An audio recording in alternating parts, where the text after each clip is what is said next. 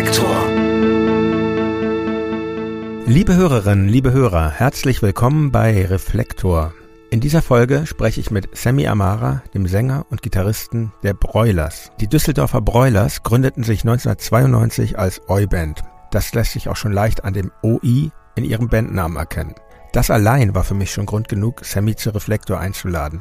Denn ich halte die Skinhead-Jugendkultur für eine oft missverstandene und vielleicht auch für die komplizierteste und facettenreichste Jugendkultur überhaupt. Und es ist natürlich auch spannend, mit jemandem, der selbst schon so lange dabei ist, darüber zu sprechen. Und umso interessanter ist außerdem, dass Sammy dem Klischee, das man über Skinheads vielleicht im Kopf hat, sehr wenig entspricht. Und nicht zuletzt haben sich die Broilers künstlerisch sehr weit von ihren Ursprüngen wegbewegt, ohne sie zu vergessen. Eine treue Anhängerschaft begleitet sie in ihrer Entwicklung. Ich musste mich zunächst an das teilweise sehr massentaugliche Fluidum ihrer Musik gewöhnen. Eigentlich habe ich erst nach dem Gespräch wirklich begriffen, worauf es dem Songschreiber Sammy in seinen Texten und seiner Musik ankommt. Trotz aller dunklen Facetten, die man bei den Broilers auch entdecken kann, ist das Wichtigste doch eine ungemein positive Ausstrahlung. Das kann man auch unschwer in den aktuellen Hits Alles wird wieder okay und Gib das Schiff nicht auf nachhören. Sie sind zu finden auf dem dieser Tage erschienenen achten Studioalbum mit dem Titel Puro Amore. Bevor unser Gespräch beginnt, möchte ich euch noch auf den Club Reflektor hinweisen. Ihr könnt dort alle Folgen früher und werbefrei hören. Außerdem gibt es monatliche Sonderfolgen. Schaut euch doch gerne mal die verschiedenen Mitgliedschaften auf der Website an. Schon für einen schmalen Taler könnt ihr diese Vorteile genießen und mein Team und mich unterstützen. Wer sich für eine Lautmitgliedschaft entscheidet, dem schicke ich eigenhändig kolorierte Comicfigur-Originalzeichnung per Post zu. Jedes Exemplar ist ein Unikat. Club Reflektor erhält die Unabhängigkeit meines Podcasts. Mehr Informationen findet ihr auf reflektor.4000herz.de oder auch in den Shownotes zu dieser Folge.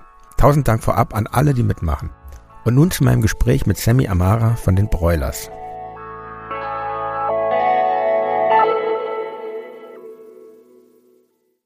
Lieber Sammy, herzlich willkommen bei Reflektor. Dankeschön, hi.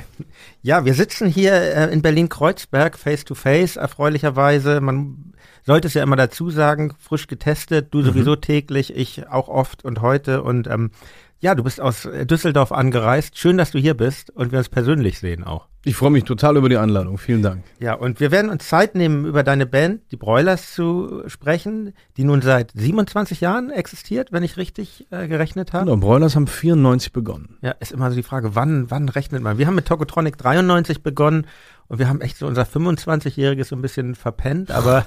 Tell me about it, ohne Flachs, also. ja, aber ähm, Genau, was ich sagen will, wir sind ähnlich lang ähm, schon musikalisch unterwegs und ganz ehrlich gesagt habe ich euch eigentlich erst richtig wahrgenommen, als ihr schon sehr bekannt wart. Und klar, ihr macht Rockmusik, wir machen Rockmusik, aber doch schon irgendwie in unterschiedlichen Segmenten. Und ähm, aber ich war sehr froh, ähm, als sich dann die Möglichkeit des Gesprächs hier ergab, weil, weil ich finde Bands grundsätzlich spannend, wo man merkt, da sind Leute, die haben sich so ein ganz eigenes Ding mhm. aufgebaut, mhm. so gerade in dieser Casting-Welt, in der wir heutzutage leben. Und das ist nach meinem äh, Dafürhalten bei euch auf jeden Fall der Fall. Und genau, und darüber sprechen wir jetzt ein bisschen. Weißt du, es geht der Mythos um, ich glaube, der ist 10, 15, nee, das ist 15 Jahre bestimmt alt. Da hat uns irgendjemand erzählt, ey, der Bassist von Tokotronic, der legt im Tourbus immer Eu-Sachen auf und ganz viel Broilers. Und wir so, hm, Tokotronic finden wir doof, aber der ist geil. Weiß ich gar nicht. Vielleicht habe ich da auch mal Broilers aufgelegt. Das Aber einfach, um, ich glaube, den Rest der Band zu ärgern. Irgendwie so, das ist die Geschichte. Ich höre gern Punkrock und es gibt auch ein paar Oi-Songs, die ich gerne ja. höre. Darauf kommen wir auch noch zu sprechen. Aber wir fangen mal jetzt ähm, in der Gegenwart an. Es ist ja jetzt gerade erschienen, euer achtes Album, Puro Amor, mhm. auf eurem eigenen Label, zu Deutsch Pure Liebe. Ist die Liebe das wichtigste Thema des Albums, wie es der Titel vermuten lässt? Ich glaube, dass die Liebe tatsächlich der rote Faden darauf ist. Ich habe aber ganz oft gelesen und eigentlich ergibt das genauso viel Sinn, dass Verlusten genauso großes Thema ist. Dass jetzt ähm, quasi das Ganze wirkt wie ein Konzeptalbum, ist eher Zufall. Im Nachhinein natürlich richtig geil, dass es so mhm. ist, aber das war so nicht äh, geplant. Das hat sich ergeben und ich meine, selbst so ein Song wie Alice und Sarah mit all seiner äh, Nazi-Kritik ist dann vielleicht doch ein Liebeslied auch. So, Alice und Sarah am Küchentisch. Ich glaube aber, dass Liebe und Verlust leider untrennbar verbunden sind. Das ist, das ist so das, das Traurige an der ganzen Kiste. Ja, selbst in der perfekten Liebe, einer stirbt Ja, zuerst. Ja. Im, also ja, gebe ich dir recht, auf jeden Fall. ja. Und ja, du sagtest jetzt, dass es auch ein bisschen Zufall war, dieses Konzept. Wie ist denn das, wie ist denn das im Allgemeinen? Du schreibst ja die Texte und du schreibst auch die Musik. Wie, Mhm. wie, wie bildet sich denn so ein Thema eines Albums äh, heraus? Oder wie entsteht überhaupt ein Album bei dir, bei Mhm. euch? Wie, wie, wie läuft dieser Prozess? Äh, ich würde das gerne an einem Beispiel klar machen, muss aber dazu zu sehr nachdenken. Also ich habe heute Morgen beim Zähneputzen überlegt, fuck, wie kam ich eigentlich auf Alice und Sarah? Ähm, ich, mir fiel das nicht mehr ein, aber oft ist es so, dass ich manchmal vielleicht sogar nur eine Zeile habe oder ein Wort, was mir gut gefällt. Bei dem schwer verliebten Hooligan zum Beispiel, so ein oldschool klingender Song, ist, äh, ist mir die ganze Zeit dieses Wort Chelsea Smile im Kopf geblieben. Sagt dir das was? Chelsea Smile? Chelsea Smile. Genau, äh, das ist Gleich eine Bildungslücke ertappt bei mir. Nee, das ist, das muss man gar nicht wissen, weil das auch ekelerregend ist. Also, das ist bei den britischen Gangstern etwas gewesen, das hat der Joker zum Beispiel. Da, deinem Kontrahenten setzt du das Messer in den Mund und ziehst die Mundwinkel auf. Also wirklich widerlich, es tut mir leid. Kinder, schaltet bitte ab. Und ähm, das wurde, Reflektor jetzt ab 18. das wurde Chelsea Smile oder wird Chelsea Smile genannt. Und ich wollte darum ein Lied schreiben und ich weiß nicht, dann kam es zum schwer verliebten Hooligan und da konnte ich mich dann so richtig reinsteigern in der Fantasie. Ich hatte, glaube ich, auch ein Buch gelesen. Könnte das jemand sein, der Philipp Winkler heißt? Müsste ich nochmal nachgucken. Und er hat ein Buch, ein sehr gutes Buch geschrieben, ich glaube, sein Debüt über einen Hooligan, aber auch um die, über die privaten Verstrickungen. Und ich weiß von Hooliganismus nur das, was, glaube ich, jeder weiß. Ich kenne so die kleinen Fachbegriffe, äh, Wald und Wiese, so Geschichten, aber das ist nicht meine Freizeitbeschäftigung. Ich Du, das ist auch mal kurz Frage. Äh, Mhm. du interessierst dich auch nicht für Fußball, habe ich gelesen. null. Ich, Ah, das finde ich ja sehr.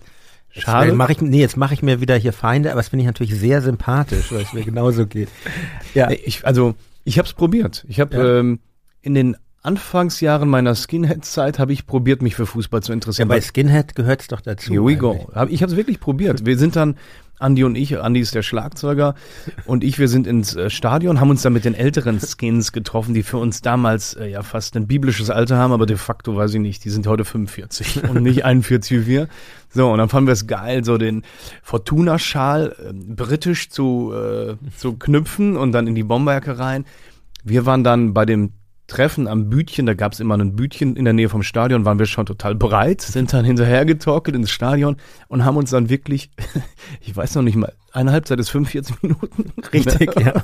haben uns dann 45 Minuten so gelangweilt und auf die Wurst in der Pause gefreut und ähm, äh, wie sagt man, also sportaktiv, da gibt's ein paar wenige Dinge, die mich interessieren. Sehr, sehr, sehr wenige Dinge, aber passiv Sport zu verfolgen, geht nicht für mich, dreh ich durch. Ist mir vollkommen langweilig.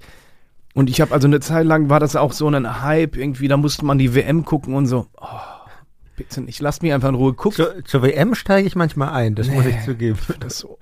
Also ich mag ja, habe ich glaube ich ja schon mal erzählt, ich mag ja eigentlich, was ich am Fußball echt mag, ist, wenn die Spieler so einziehen und dann äh, mit den Kindern da an der Hand und die, die Hymnen gesungen werden. Das finde ich voll schön. Oh, und, Pathos, nee. und, und genau, und danach könnten sie auch gleich wieder aufhören. Aber gut, ähm, aber das führt jetzt zu weit. Ähm, aber das, das war so, ähm, also das war in dem Fall war Literatur quasi so ein Einfluss, also eine Idee eines, eines, ähm, eines Themas, was du annehmen willst und dann ähm, geht das aber auch ganz woanders hin, weil Ja. schwer verliebter Hooligan ist ja schon eher ein fröhlicher Song und ein ironischer Song ja auch teilweise. Auf jeden Fall. Also ich habe auch musikalisch in die Richtung geschielt von Bad Manners. Bad Manners ist so eine alte Ska-Band, ich glaube aus den 80ern, Anfang 80er. Und die haben ein Lied, das heißt Skinhead Love Affair. Das ist ein sehr, sehr, sehr schönes Lied. Und da ist eine ähnliche Situation beschrieben. Eigentlich wollte ich einen Oldschool-Liebeslied haben. So, das ist dann auch geworden. Ähm, und dieses Lied auf der Platte zu haben, hat mir dann auch die Gewissheit gegeben, dass ich immer wieder im Vorfeld sagen konnte, ich, ich schwöre euch das nackig in die Hand, ihr werdet die Platte lieben. Gib das Schiff nicht auf. Lass uns wissen, dass du noch an uns glaubst. Mhm. Das sind Zeilen aus der ersten Single-Auskopplung. Gib das Schiff nicht auf. Und ähm, wenn ich mir diesen Song anhöre und die nächste Single, alles wird wieder okay, dann denke ich, ähm, ihr wollt Mut machen, Hoffnung geben, Trost spenden. Ist das deiner Meinung nach eine Aufgabe von Musik, von eurer Musik? Mhm. Oder ein Auftrag? Irgendwie schon. Also das ist bei Broilers, ich, ich glaube, es war immer schon irgendwie da, dieses, dieses Gefühl zu erzeugen, dass man zusammen was erlebt, dass man sich gegenseitig unterstützt, dass man Solidarität versucht auszuüben. Ähm, ich, ich überlege immer, was, was würde ich, was mag ich als Fan? Was mag ich als Fan von den Künstlern, die ich total liebe? Das frage ich mich, wenn ich eine Fanbox zusammenstelle mit der Band, das frage ich mich, wenn ich ein Lied schreibe. Und so gehe ich da irgendwie ran. Und gerade in solchen Zeiten, wo jedes bisschen Mut machen und ablenken gut tut, also umso mehr, klar. Ja, ich finde es auch wirklich gut in der Zeit, wo man jetzt auch so viel äh, Negatives erlebt. Ähm, und gibt das Schiff nicht auf, ist wirklich ein Ohrwurm, muss ich sagen. Ich habe es, als ich es glaube ich, das äh, anfing es zu hören, zweimal, das ging nicht mehr aus meinem Ohr raus. Ist das, also, ist das für dich eigentlich positiv oder negativ besetzt, das Wort Ohrwurm, wenn man wirklich so einen Song schafft, der sich so super einfräst? Super. Also, äh, für mich sind ja Idealplatten die, die dich reinluren mit so einem Ohrwurm, ja, oder meinetwegen ja. mit einem Hit. Und dann hörst du die Platte und dann gibt's Sachen da, die klemmen erstmal so ein bisschen und die entdeckst du dann später, dass du so eine äh, Platte kennenlernst über Etappen, ja, dass du, dementsprechend begleitet dich die Platte lang. Und dementsprechend sind wir auch eine totale Albenband. Also wir, ein Album ist für mich die höchste Kunstform und ich nehme an, bei euch ist das auch nicht anders. Da ist genau geplant, was ist das erste Lied, was ist das letzte, wie ist äh, der Weg in der Mitte, ich, ich hoffe nicht, dass wir Bands irgendwann dazu getrieben werden, auch so einen One-Track-Business zu machen, wie die Hip-Hopper das mittlerweile machen. Es läuft ja viel darauf hinaus. Hm. Ähm, wir ticken auch noch so albummäßig, auf, auf jeden Fall. Und ich, ähm, ich meine, Entschuldigung. Ja, es ist ja auch so teilweise bei uns ist das so, fällt einfach mittlerweile so. Früher haben wir alles raufgepackt, was wir hatten, so, ne? Mhm. Und ähm, aber mittlerweile ist das so, dass auch einfach ein Lied rausfällt, was an sich gut das ist. Das schafft ihr? Und ähm, wow. weil es einfach nicht so aufs Album passt. Also wir sind jetzt nicht solche Leute, die jetzt, die jetzt 100 Titel machen und dann 96 aussortieren oder so, aber ähm, ja. Die Stärke haben wir nicht, weil jedes Lied wächst einem dann so ans Herz, dass ähm, es schmerzhaft wäre, das Lied nicht draufzupacken. Und ich glaube, ja, ein Lied, ein Lied blieb über. Das haben wir dann als B-Seite für die zweite Single genommen. Früher ja. war mehr Eu. Das Lied blieb aber einfach nur deswegen über, weil irgendwie klang es noch nicht so richtig geil fürs ja. Album. Ne? Und wenn das richtig gut geworden wäre, wäre es auch drauf. Dann hätten wir halt 15 Lieder. Mhm. Ich habe gesehen, ihr habt ja zwölf Lieder auf eurem letzten Album. Das ist ja so der Sweet Spot. Der Produzent sagt auch immer, ey, mach kurz und knackig. Ja, die Produzenten hassen das mehr ich, als zwölf, ne? Ja, ja, ja, ja. Aber ich, ich hätte damit Probleme. Ich ähm, zitiere noch mal weiter aus Gibt das Schiff nicht auf. In diesem Schiff, auf dem Grund des Meeres, meine Knochen mit Blei beschwert, bis auch die letzte Seele wiederkehrt, geben wir hier gar nichts auf. Und in dem Video, was ich übrigens sehr schön, lustig und auch poetisch finde, agiert er ja tatsächlich als Schauspieler. Finde ich nicht die einfachste Aufgabe, die man hat als Musiker. Und ähm, wenn ich das Video dann schaue, denke ich auch, ja, das, das klingt dann auch wie so ein Appell an euch selbst als mhm. Band. Und ihr mhm. seid jetzt lang zusammen Hast du eigentlich manchmal Fantasien, irgendwie was anderes zu machen, in, in einen anderen Bereich zu gehen oder, oder, oder solo etwas zu machen und, oder anders gefragt, wie, wie ist das für dich? Welche Rolle spielt, da du ja eigentlich sehr viel machst in der mhm. Band? Mhm. Songs schreiben, Texte schreiben, Grafikdesign, sprechen wir noch drüber. Ähm, welche Rolle spielt das für dich, das, was du tust, in einer Band zu tun? Na, es, es gibt Zeiten, da gehen die mir alle auf den Sack. Das ist ganz normal. Wir sind so enge Freunde wir haben dauernd, wir haben täglich Kontakt. Wenn ich irgendwas in unserer SMS-Gruppe suche, irgendwas Berufliches, da muss ich ewig lang zurückscrollen, weil es ist, das ganze Ding wird vollgekackt den ganzen Tag. Wir sind seid ihr da alle, ihr seid jetzt fünf, ne? Ja. Seid ihr da alle miteinander ja. in Kontakt ja, oder bilden sich so Grüppchen? Es gibt auch jeweils eine Gruppe ohne eine Person, die meistens Birthday so und so heißt, ah, okay. wenn wir Geburtstagsgeschenke organisieren. Die sind aber natürlich auch massive Lästergruppen. Also ich will nicht wissen, was in der Gruppe ohne mich passiert. Sollen die aber auch alle machen, ja? Ich bin äh, in der Freundschaft komplett gleichberechtigt und in der Band bin ich aber durchaus der, der alles so ein bisschen antreibt. Ja, wir können gerne diese wunderschöne Metapher Captain suchen und äh, oder nutzen und dementsprechend Captain my Captain. Ja. Die Mannschaft ist krank, genau. Und dementsprechend ist das Lästerpotenzial natürlich auch hoch. Also mhm. das sollen sie, ganz ehrlich, jeder muss ab und zu mal ablästern und abkotzen. ich bin froh, dass ich das alles so machen kann mit den Jungs und dem Mädel. Ähm, ich bin eine Popsau, ja, und es gibt einen gewissen Bereich, den kann, können wir uns noch als Broilers erlauben, was Pop betrifft. Aber wenn ich irgendwann mal die Sehnsucht haben sollte, richtig äh, einen abzupoppen, wäre das das korrekte mhm. Wort, dann würde ich vielleicht mal drüber nachdenken. Im Moment habe ich nicht das Verlangen, im Moment denke ich schon über die nächsten Broilers-Sachen nach. Ich habe äh, die, Idee, dass ich als alter Furz vielleicht mal anfange, im Grafikdesignbereich Menschen zu unterrichten oder junge Menschen zu unterrichten, so zum Lehrauftrag oder irgendwie mhm. sowas. Ich blicke immer wieder neidisch in die Runden von meinen Kollegen, die Bücher geschrieben haben, ohne dass ich wüsste, wie ich das anstellen soll das, was ich erzählen kann, ist schmerzhaft, ehrlich und teilweise auch äh, vulgär und dementsprechend weiß ich noch nicht, ob ich mir da ein alter Ego zulege. Also das finde ich, ich bin total stolz auf meine Kollegen, die ein Buch geschrieben haben. So kann man das sagen. Ist ja auch nochmal irgendwie eine ganz andere ja, Form. Ne? Ja, ja, ja, ja. Aber sprechen wir nochmal weiter über, über, über ein ähm, paar Songs. Ich finde, dass, wenn man sich das Album äh, Puro Amor jetzt anhört, das Musikalische ist, ähm, finde ich, im Rahmen einer Rockband, wie du das eben schon angedeutet hast, seid ihr schon ganz schön breit aufgestellt. Es gibt Balladen, es gibt harte Songs, es gibt Titel mit Ska und Reggae-Einflüssen und ähm, textlich werden sowohl existenzielle Themen ernsthaft behandelt und ähm, es gibt politische Botschaften, manchmal humoristisch, manchmal, manchmal ernst. Ähm, wir sprachen ja vorhin auch schon über das Album machen. Mhm. Ist das eigentlich sehr wichtig für dich, dass das Album so eine Bandbreite hat? Weil ähm, es gibt ja auch Bands, die machen das ganz anders. Die haben mhm. einfach einen Stil, mhm. weiß ich nicht, nehmen wir mal Neil Young oder so. Mhm. Und ähm, das wird dann so über ein Album durchgezogen. Und bei euch, finde ich, gibt es, man kann so zu ganz verschiedenen Stimmungen wandern. Ja. Ich glaube, das war immer in uns und das war immer in mir als Songwriter, weil die Role Models gerade in der Anfangszeit äh, auch sehr divers waren. Ich habe äh, ich habe Punk kennengelernt, glaube ich, primär über Punk Sampler. Und wenn du dann so einen Sampler hast wie äh, Blank Generation, den ich ganz wichtig finde, oder Burning Ambition Teil 2, ähm, Was mit Punk and Disorderly? Punk and Disorderly, wobei Punk and Disorderly, ich habe glaube ich beide Teile oder gibt's drei, die waren, die waren deutlich homogener, ja? Ja, das stimmt, das ist schon so ein bisschen die Straßenrichtung. Ja, ja, aber ich auch diese auch, Cover so Wahnsinn. Ey, ganz ich habe das als Zwölfjähriger im Plattenladen, Exakt. die gehängten Punks mit ja. diesen genau, Hakenkreuz das war unter das, den Hakenkreuzflaggen. Das war Teil zwei, das war das mit dem roten Cover. Aber auch der, das weiße Cover äh, mit dem Punk Girls drauf und dann gab's Ah ja, da waren so Punks auf der Straße. Ja, und da gab's glaube ich es weiß Squad, Last Rockers, boah, ja. ding, ding, ding, ding, äh, mega. Ähm, dieser Blank Generation Sampler, der war aber extrem entscheidend für mich. Mhm. Ich habe da vorne einen Punk drauf gesehen und da waren Lieder drauf. Ähm, eins war von Graham Parker. Hold back the night, turn on the light. Das Lied, jetzt äh, retrospektiv, das ist eine Soul-Nummer. Das ist weißer Soul. Und dann ist da drauf von Angelic Upstarts Woman in Disguise. Das ist vielleicht eine Disco-Nummer. Dann hast du da drauf äh, Exploited mit Dead Cities, knüppelhart, Exploited halt, ne? Ging alles vollkommen zusammen. Mhm. So hat's mir Spaß gemacht. Und dann war es auch nicht überraschend, dass The Clash die wichtigste Band für mich wurden.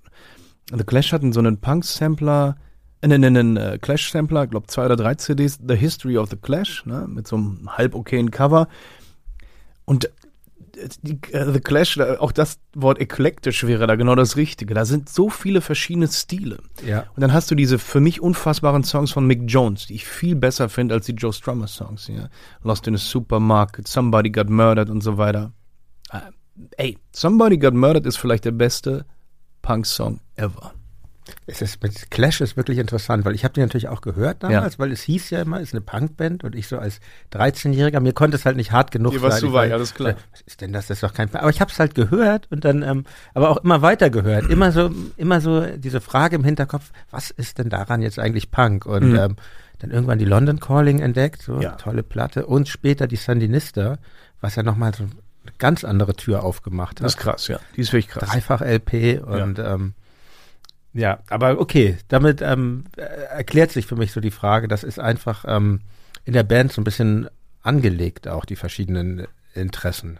Ja, ja, und dann die, ich meine, die Bandmitglieder sind auch sehr, sehr unterschiedlich. Äh, und da, da kommt von jedem mhm. auch irgendwas rein. Da hat ja. jeder mal eine andere Idee. Im Arrangieren dann, weil, weil ich denke mir so, wenn du die Songs schreibst, dann ist ja schon viel vorgegeben ja. eigentlich auch. Genau, ich bringe dann Demos mit und ja. unter Umständen sind die schon sehr, sehr weit ausgearbeitet. Und wenn die sehr ausgearbeitet Gehst du auch in andere Instrumente rein oder Ja. ist das immer Gitarre und ähm, Gesang nur? Nee, also die Demos, die sind, äh, dieses Schlagzeug kann ich gar nicht spielen. Das ist Mhm. dann irgendwie ein Loop bei, ähm, wie heißt das, Logic von Apple. Ähm, Piano habe ich jetzt immer auf dem, also ein Keyboard habe ich auf dem Tisch stehen. Da habe ich auch ganz viel auf der letzten Platte gespielt und teilweise sind die Sachen so schlecht gespielt und so interessant, dass der Keyboarder die zu sauber gespielt hat. Da haben wir die Originalspuren vom Demo genommen, weil die einfach so, die sind so genau die Note daneben, also vom Timing, dass man das als normal denkender, als echter Musiker nicht machen kann. Ähm, ja, Bass, Bass und Gitarre hängen eh zusammen. Ähm, das geht, all das, was ich mitbringe, geht dann durch diesen Broilers Fleischwolf. Ja, und das, das, die Limitierung, die die Band auch mit sich bringt, also mich inbegriffen, verändert die Lieder nochmal total. Und äh, ein Lied wie, was ist jetzt hier? Alles wird wieder okay. Dieses Ding ist ganz, ganz, ganz nah an dem Demo zu Hause. Also es ist sehr nah dran. Der Unterschied war nur, ich war damals noch in dem Arbeitszimmer eine Etage tiefer, wo ich noch nicht laut singen konnte. Ja? Und dementsprechend, das ist ganz schwer zu Menschen, für Menschen zu verstehen, die nicht in meiner Band sind oder unser Produzent sind. Wenn ich dann diesen Falsettgesang mache, simuliert der, der ist ein Platzhalter für den lauten, hohen Gesang. Ne? Ähm, und wenn ich meiner Freundin das vorspiele, sagt sie, ah, äh, äh, was ist denn das denn? Sag Ich, ja, das ist ein Platzhalter. Sie- Aber die Leute können sich das ja nicht richtig vorstellen. Und wenn ich diesen Alles wird wieder okay schon in dem jetzigen Büro aufgenommen hätte, wo ich laut brüllen kann, dann wäre der noch näher dran gewesen. Also manche Songs lassen sich eins zu eins so übernehmen, andere Songs muss man viel mehr dran arbeiten. Was mir auch gefällt an dem Album ist, wie, ähm, wie Politik einfließt in eure Musik. Ich habe da zwei Beispiele, Mhm. weil ich die beide irgendwie originell finde. Das eine ist ähm, der Song Diktatur der Lerchen. Mhm. Vordergründig ja eigentlich nur ein Song gegen das Frühaufstehen. Und ähm, aber es gibt darin Zeilen wie preußische Tugend versaut die ganze Jugend oder auch ähm, Deutschland schläft, ich bin noch wach. Und Mhm. das lässt sich natürlich auch ganz anders Ja. interpretieren und ähm, und ich frage mich ähm, bei so einem Song, was war denn eigentlich zuerst da? Warst du einfach nur genervt von der Frühaufsteherei oder ähm, daraus entwickelt sich dann so äh, Mhm. bei Doing ein politisches Statement in einigen Zeilen oder oder stand schon am Anfang die Idee, dass du etwas Politisches zum Ausdruck bringen möchtest? Nein, am Anfang war es ganz trivial, einfach nur, äh, lass mich in Ruhe, ich will ausschlafen. ja? Ich habe, ich lache immer, ich kicher immer noch über die Zeile, äh, das dumme Schwein, das um 11 Uhr noch schlief, da kicher ich immer noch. Äh, ich glaube, es wird mir erst im Nachhinein bewusst, dass so viel, dass ich viel mehr mit Politik kokettiert habe, als ich beim Schreiben irgendwie gefühlt habe. Aber ich meine, äh, preußische Tugend steht nicht umsonst da drin. Ich wollte eine Zeile drin haben, äh, Deutschland erwache, Sammy Schlaf, aber das war mir zu krass. Also, äh, ähm, Das ist aber, glaube ich, genau die Gratwanderung, Ja. ähm, was ich halt gut finde, so dieses ganz Plakative Ja. zu vermeiden. Und an das zweite Beispiel ähm, ist für mich der, ähm, der Song Alice und Alice und Sarah, mhm. ein Song über Alice Weidel und ihre Lebensgefährtin. Kann Mhm. man so sagen? Darf man so sagen? Oder es ist, glaube ich, schon überall kommuniziert. Okay. Ja, ja. ähm, hol deine Frau ab, Sarah, sie redet wieder Nazi-Dreck, nimm sie fest in den Arm, nimm ihr die Streichhölzer weg. Ich finde, da seid ihr recht nah dran am, am Kabarett, dieses Lied. Ich habe das einerseits sehr genossen, weil ich finde, ähm, ich finde das eine gute Form, sich Mhm. damit, ähm, ich finde die, ich finde die Form gut, Widersprüche aufzudecken. Es gibt Mhm. so ein Lied von, Mhm. ich hatte hier letztens bei äh, Reflektor zu Gast Max Müller, Mhm. und der hat mit seiner Band in den 90ern ein Lied über Michael Kühnen geschrieben und diese Widersprüche, Ja. in denen er gelebt hat. Diese, Ja. diese Homosexualität und dann dieses NS-mäßige, was ja widersprüchlich ist. Und ähm, ganz ähnlich, nur auf eine humorvollere Art, ähm, äh, äh, sprecht ihr hier auch über Widersprüche. Und ähm, was ich mich aber immer frage, wenn ich solche Songs höre, auch jetzt bei diesem Hit ähm, von Danger Dan, äh, Mhm. das ist alles von der Kunstfreiheit gedeckt, ist es nicht eigentlich zu viel Ehre für diese Menschen? Sie, ähm, oder packt, ist das nicht zu viel, äh, packt man sie nicht zu sehr bei ihrer Eitelkeit, sie, ähm, sie, sie da zu nennen, sich namentlich zu nennen? Ist das, ähm, hast du da auch Ambivalenzen oder? Mhm. Eitelkeit ist, glaube ich, tatsächlich ein gutes Stichwort, weil ich mich ganz häufig, ich, Also ich, ganz gut, der Song Ja. ist ein Hit, wollte ich nochmal sagen. Dankeschön. So, finde ich echt, ähm, macht mir auch wirklich gute Laune. ja, mir auch. Aber trotzdem, diese Frage hatte ich Ja. trotzdem im Hintergrund. Ne? Ich frage mich tatsächlich häufig, was der, was die Motivation von Alice ist. Ähm, ich, ich, ich stelle mir das ein bisschen so vor. Ich glaube, es gibt auch diesen Satz, den habe ich mal irgendwo gelesen, dass Sarah zu ihr gesagt hat, hör auf zu meckern, dann mach doch was, dann unternimm doch was. Das, äh, ich müsste das nochmal nachlesen, aber ich meine, das in dem Zusammenhang gelesen zu haben. Das hat ihre Karriere angestoßen politisch. Und ich glaube, ich kann mir einfach nicht vorstellen, dass eine intelligente Frau, und ich, ich halte sie für intelligent, ja, nicht für empathisch, aber für intelligent, dass eine intelligente Frau das, was sie da sagt, wirklich so glaubt. Ich glaube, sie hat sich in eine Spirale begeben. Irgendwie äh, eine Spirale, aus der sie nicht mehr rauskommt, so zwischen Genuss an dem, was sie auslöst. Ne? Manche Menschen wollen die Welt brennen sehen, schon wieder mhm. ein Batman-Zitat. Und ähm, ich, ich kann es mir einfach, ich begreife es nicht. Ich, man muss sich doch die äh, Frage stellen, was passiert denn, wenn mein Wunsch wahr wird? Was passiert mit uns? Sind wir sicher in der Schweiz? Kann unsere ähm, Reinemach-Frau, äh, Haushaltshilfe aus Syrien immer noch bei uns arbeiten? Was passiert mit, äh, was passiert mit Sarah, etc.? So Geschichten. Was passiert mit unserem äh, Familienmodell? Ich kann das nicht, ich kann es nicht begreifen. Und andererseits hast du bei den Schwurblern ja ganz viele Typen, die migrantische Wurzeln haben, wo ich mir auch an einen Wirsing packe, ja. Mhm. Was, was glaubt denn der Ken? Was glaubt denn der, ähm, wie heißt der? Der Attila. Der Attila. Was glauben die denn als Steigbügelhalter, wenn sie die Rechte theoretisch mal wirklich an die Macht bringen würden? Glaub, glaub, glauben die, da wird gekuschelt? Wissen die nicht, was mit Röhm passiert ist? So Geschichten. Das ist, ich verstehe es nicht. Ja, teilweise ist es psychotisch, glaube ich, bei den Leuten schon. Ja. Und ähm, gut, aber ähm, ja, ihr habt euch dazu entschieden, das äh, zu bringen, das Ding. Ich glaube, äh, genau, das wird auch viele Leute sehr ärgern und insofern hat es sein ähm, ich glaube nicht, erfüllt. ich glaube nicht, dass äh, die angesprochenen Damen oder die Dame äh, da irgendwie drauf reagiert. Ich halte sie nach wie vor. Das ist, sie ist nicht doof. Mhm. Sie ist doof, aber nicht doof. Kommen wir zu einem persönlicheren Song, Dachboden-Episoden. Ja. Ein berührender Text, in, ähm, in dem ein Rückblick anhand von alten Fotos auf den Dachboden inszeniert wird. Hier, hier habe ich mir so eine ganz generelle Frage gehört, äh, gestellt. Also auch ein schöner Song, finde ich, aber was mich so umtrieb, ähm, mir, mir fällt das auf, da muss jetzt so einfach mal für her, dieser Song muss als mhm. Beispiel für herhalten. Ich, ähm, es gibt sehr viel Rückblick mittlerweile in der Popmusik, was vielleicht auch damit zusammenhängt, dass es jetzt Pop schon sehr lange gibt. Und wenn ich mir alte Songs anhöre, dann sind die eigentlich, handeln die selten von der Vergangenheit. Vielleicht ist auch, äh, hab, hab ich die, hab ich, hab ich zumindest die, ähm, mhm. die Wahrnehmung, die, viele richten sich auch in die Zukunft hinein. David Bowie, We Will Be Heroes und so. Und ähm, hm. empfindest, erstmal, empfindest du das auch so? Und falls ja, hast du eine Idee, woran das liegt? Ich glaube, das ist eine selektive Wahrnehmung. Und das mhm. spricht für dich. Es, nee, es spricht für dich, dass du das so wahrnimmst, dass das rückwärtsgewandt dir ein bisschen auf den Nuss geht und du tatsächlich eher das nach vorne blickende möchtest. Das finde ich sehr gut. Und ich frage mich, warum ich das gerade nicht so habe. Mir fiel dann ein Keep on Rockin' in a Free World, wobei der, der zitiert einfach das, was damals war und ja. wir machen so weiter ich denke an Bruce Springsteen Glory Days, ja, wo er, was ich auch sehr gut verstehe, ich, dumm übersetzt ist es sinngemäß, der kleinste gemeinsame Nenner, weißt du noch, ist immer schlechter, mhm. ne? Ähm, sag mir mal ein Beispiel, wo du, wo du noch in der aktuellen Popmusik dieses Zurückblicken siehst. Oh Gott, jetzt Beispiel. Ich, ich kann es Wobei, guck mal, ihr hattet euren, den großen ersten Hit, Let, Let There Be Rock, ne? Ja. das ist, das geht ja auch nach vorne eigentlich. Ich kenne die Strophen jetzt nicht, mhm. aber der Refrain sagt das ja.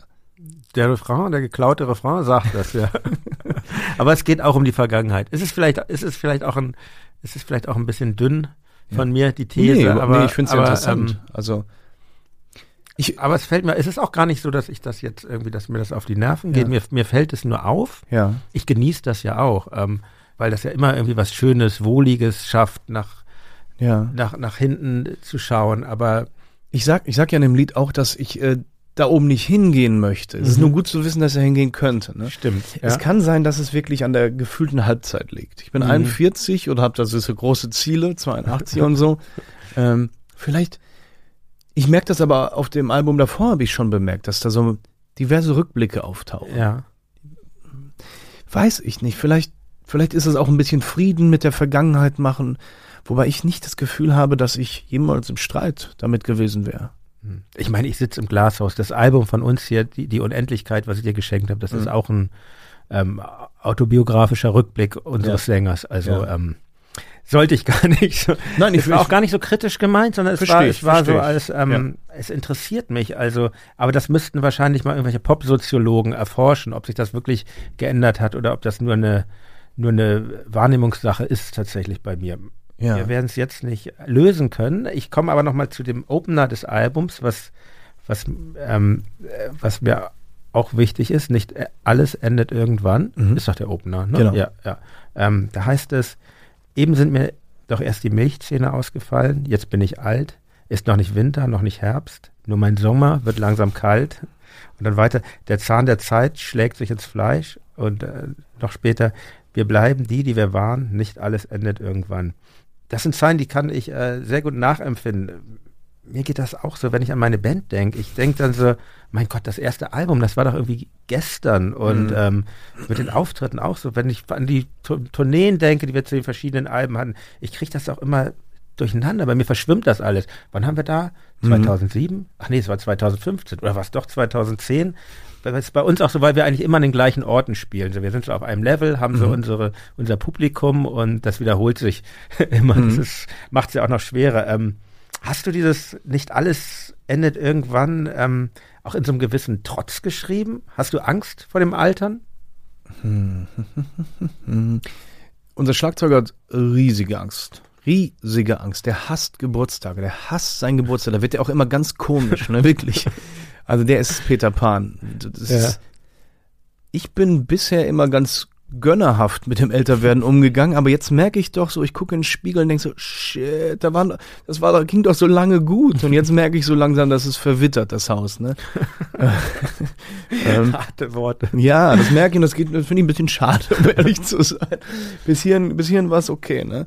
Ähm, ich weiß es nicht. Ich habe, ich mache im Moment ein bisschen weniger, aber ich versuche viel Sport zu machen, um einigermaßen körperlich flexibel zu bleiben ich glaube, sobald es wirklich, sobald das Gebälk wirklich knirscht, äh, dann, dann werde ich, glaube ich, jammeriger, was das Älterwerden betrifft. Im Moment denke ich so, oh, geil. Geil, dass ich immer mehr lerne, was ich will und was ich nicht will. Das ist was Tolles und das ist nicht selbstverständlich. Geil, dass ich, dass wir alle die Kinder geblieben sind, dass wir die immer noch so massiv in uns haben. Ich fände es jetzt schade, wenn das Leben vorbei wäre, sagen wir es mal so. Mir macht das zu viel Spaß. Finde ich sehr, sehr schade und Umso schmerzhaft, schmerzhafter ist es, dass eben Freunde in unserem Alter verstorben sind. Und das ist neu, das kommt neu rein. Mhm. Das, als ob der Schalter umgelegt wurde vor ein paar Jahren und dann vielleicht äh, beginnend mit den alten Helden, die, die quasi äh, Mindesthaltbarkeitsdatum erreicht hatten, ja, so David Bowie, lalala, mhm. dass damit sowas eingesetzt hat, was echt beschissen ist. Was aber auch dazu gehört, ja, und das ist trotzdem schmerzhaft. Ja, schwierig ist auch, ich finde ja so, für mich wird es eigentlich so geistig, mental immer einfacher, je älter man wird, weil man gewinnt, so ich will jetzt nicht sagen, äh, Weisheit, das wäre so Selbstbeweihräucherung, aber man legt ja an geistigen Potenzial zu, so, bevor wird, die Demenz kommt. Aber man aber wird so, souveräner. Ja, genau, genau, das, das meine ich. Man ist nicht mehr so, ja, so angespannt und so, man, man, ja. man wird ein bisschen lockerer. Ja, ja, so, das, was weiß ich, vor zehn Jahren hätte ich diesen Podcast, glaube ich, noch nicht machen können, weil, weil wir so mit Abgrenzung, mit unserer Band beschäftigt mhm. waren. Das ist unser Ding. Und jetzt bin ich viel offener geworden, darf ich mal sagen. Und das ist total schön, so ich jetzt zum Beispiel mich mit deiner Band so mhm. Äh, ausführlich auseinanderzusetzen, mhm. bevor man äh, spricht, weil ich finde das interessant, was sind andere mhm. Leute für einen Weg gegangen. Das kommt dazu, finde ich. Aber so für mich, mich nervt eigentlich nur, dass das Körperliche, also noch bin ich gesund und so, ne? Aber man merkt, man ja. wird irgendwann körperlich abbauen und das, ja. da muss ich echt sagen, davor habe ich, habe ich Angst so. Wenn man dann, wenn die eigenen Eltern sterben und dann man sieht, mhm. ja, es ist halt endlich alles so. Ja. Ne?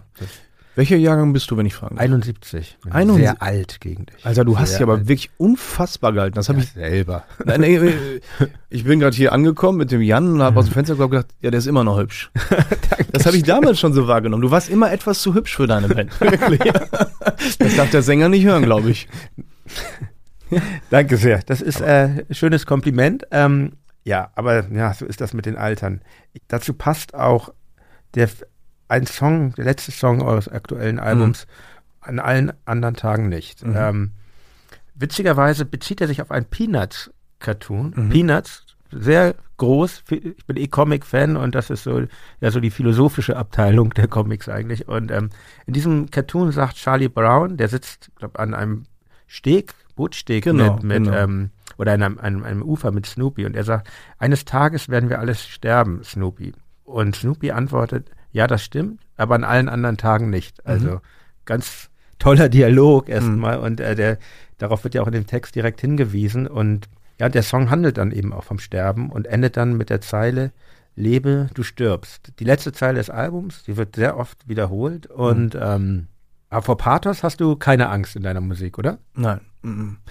Und du hast es ja gerade schon mal angesprochen, das ist, das ist ein schmaler Grad, auf dem man da geht. Aber ähm, wenn ich an Filme denke, an Musik, an Bücher, an Videospiele, die mich mitnehmen und berühren, dann sind das Sachen, die pathetische Momente haben. Große Gesten. Wenn ich das doch selber abfeiere, warum soll ich das vermeiden? Ich, ich weiß, die Deutschen haben damit ein Problem. Ein bisschen auch aus der Historie heraus, ja. Äh, es wurde mit Pathos nicht gekleckert vor 80 Jahren. Aber ich will mir all das nicht zerstören lassen von den Wichsern. Ich weiß nicht, um wie viel Uhr wir senden, aber nee, ist ja Spotify. Jederzeit eigentlich. So, ich habe da keinen Bock drauf. Ich, ja. Dieser Grad ist schmal. Independence Day ist Comedy. Das ist zu viel. Ja, es gibt mhm. aber einen Film, die Verurteilten, den erwähne ich immer wieder. Ich freue mich so massiv, ohne zu spoilern, dass das Ende von Die Verurteilten ebenso ist, wie es ist, ja. Ist das diese Stephen King-Verfilmung? Ja. Ja, mhm. ja, ja. Dieser ganz ja. lange, ne? Drei ja, Stunden. Ja. Oder auch meinetwegen Green Mile. Natürlich. Auch Stephen King hat eh, also man glaubt das ja gar nicht, was der für, für Bücher geschrieben hat. Unfassbar. Ähm, ich ich finde das okay. Ich möchte, dass Musik Gefühle auslöst, egal in welche Richtung. Ja. Wut, Traurigkeit, Freude, das finde ich gut. Dann macht mir Musik Spaß. Ich möchte nicht, dass Musik nebenbei plätschert. Und ich, wir versuchen als Band Musik zu machen, wie wir die gerne hören würden. Ich höre gar nicht so viel deutsche Musik, aber unsere Platte höre ich im Moment ganz oft. Und auch das ist selten, dass ich unsere Musik höre. Mhm. Normalerweise kann ich die kaum noch ertragen, wenn ich aus dem Studio raus bin. Weißt du vielleicht selber, ich weiß nicht, wie es bei euch ist. Es hat so Phasen, ne? Mhm. Also, ähm, ich kann es eigentlich immer gut hören. Hängt auch, glaube ich, damit zusammen, dass ich ja der Bassist bin, nicht der Sänger so, ne? Mhm. Und ähm, ja, aber nach dem Studio brauche ich auch erstmal eine Pause tatsächlich. Ja. Obwohl sich das jetzt, das manchmal das Studio hat sich auch so abstrahiert. Mhm. Ähm, kommt immer darauf an, wie man aufnimmt, finde mhm. ich. Wir haben jetzt nur teil, wir haben teilweise Live-Aufnahmen gemacht und ansonsten hat sich das jetzt auch durch diese Corona-Sache sehr auseinandergezogen. So, deshalb ähm, ja. Da haben wir in, Eta in Etappen immer aufgenommen und ähm, aber es ist ein gutes Thema das Studio, weil ähm, ich möchte noch mal auf äh, Vincent Sorg zu sprechen kommen, den mhm. Produzenten eures mhm. Albums. Ähm, ihr arbeitet ja seit zehn Jahren, seit 2011 mit ihm mhm. zusammen mhm. und er ist bekannt vor allen Dingen für die Toten Hosen oder in Extremo auch. Ähm, mhm. welche Rolle spielt er? Wie hat verändert er die Band? Hat sich die Band verändert durch ihn? Ich meine, wenn man so lange mit jemandem zusammenarbeitet, denke ich, muss es ja eine Wichtigkeit geben. Mhm. Um, wir haben, glaube ich, 2007 die Vanitas noch in dem Studio aufgenommen, wo wir davor alle Platten aufgenommen haben. Uh, mit einem super Typen, Dirk Ulrich, der ist mittlerweile in uh, Miami und das ist einer der geilsten Menschen. Der hat jetzt richtig, richtig, richtig viel Geld. Es ist ihm aber komplett egal, ja. Er hat gesagt, in meinem Leben habe ich so viele Firmen aufgebaut und so viele Firmen wieder verloren, ist mir egal. Der macht jetzt Plugins und so weiter, alles so digital, Studiotechnik und ich gönne ihm das so sehr, weil das ist einfach ein guter Mensch. Und er kam aber nicht so richtig damit klar mit dem Kontrollzwang von uns. Das heißt, wir haben dann quasi selber die Platten produziert und haben dann nächtelang allein im Studio gesessen, ohne Ahnung zu haben von dem, was wir tun. Also wirklich um die Platten komplett zermischt. Sehr anstrengend für Produzenten. Fürchterlich, ne? So. Und dann ähm, mit dem mit JKP, die wir zu unserem Management gemacht haben, 2010, kam da auch, kam auch die Idee, wisst, wisst ihr was?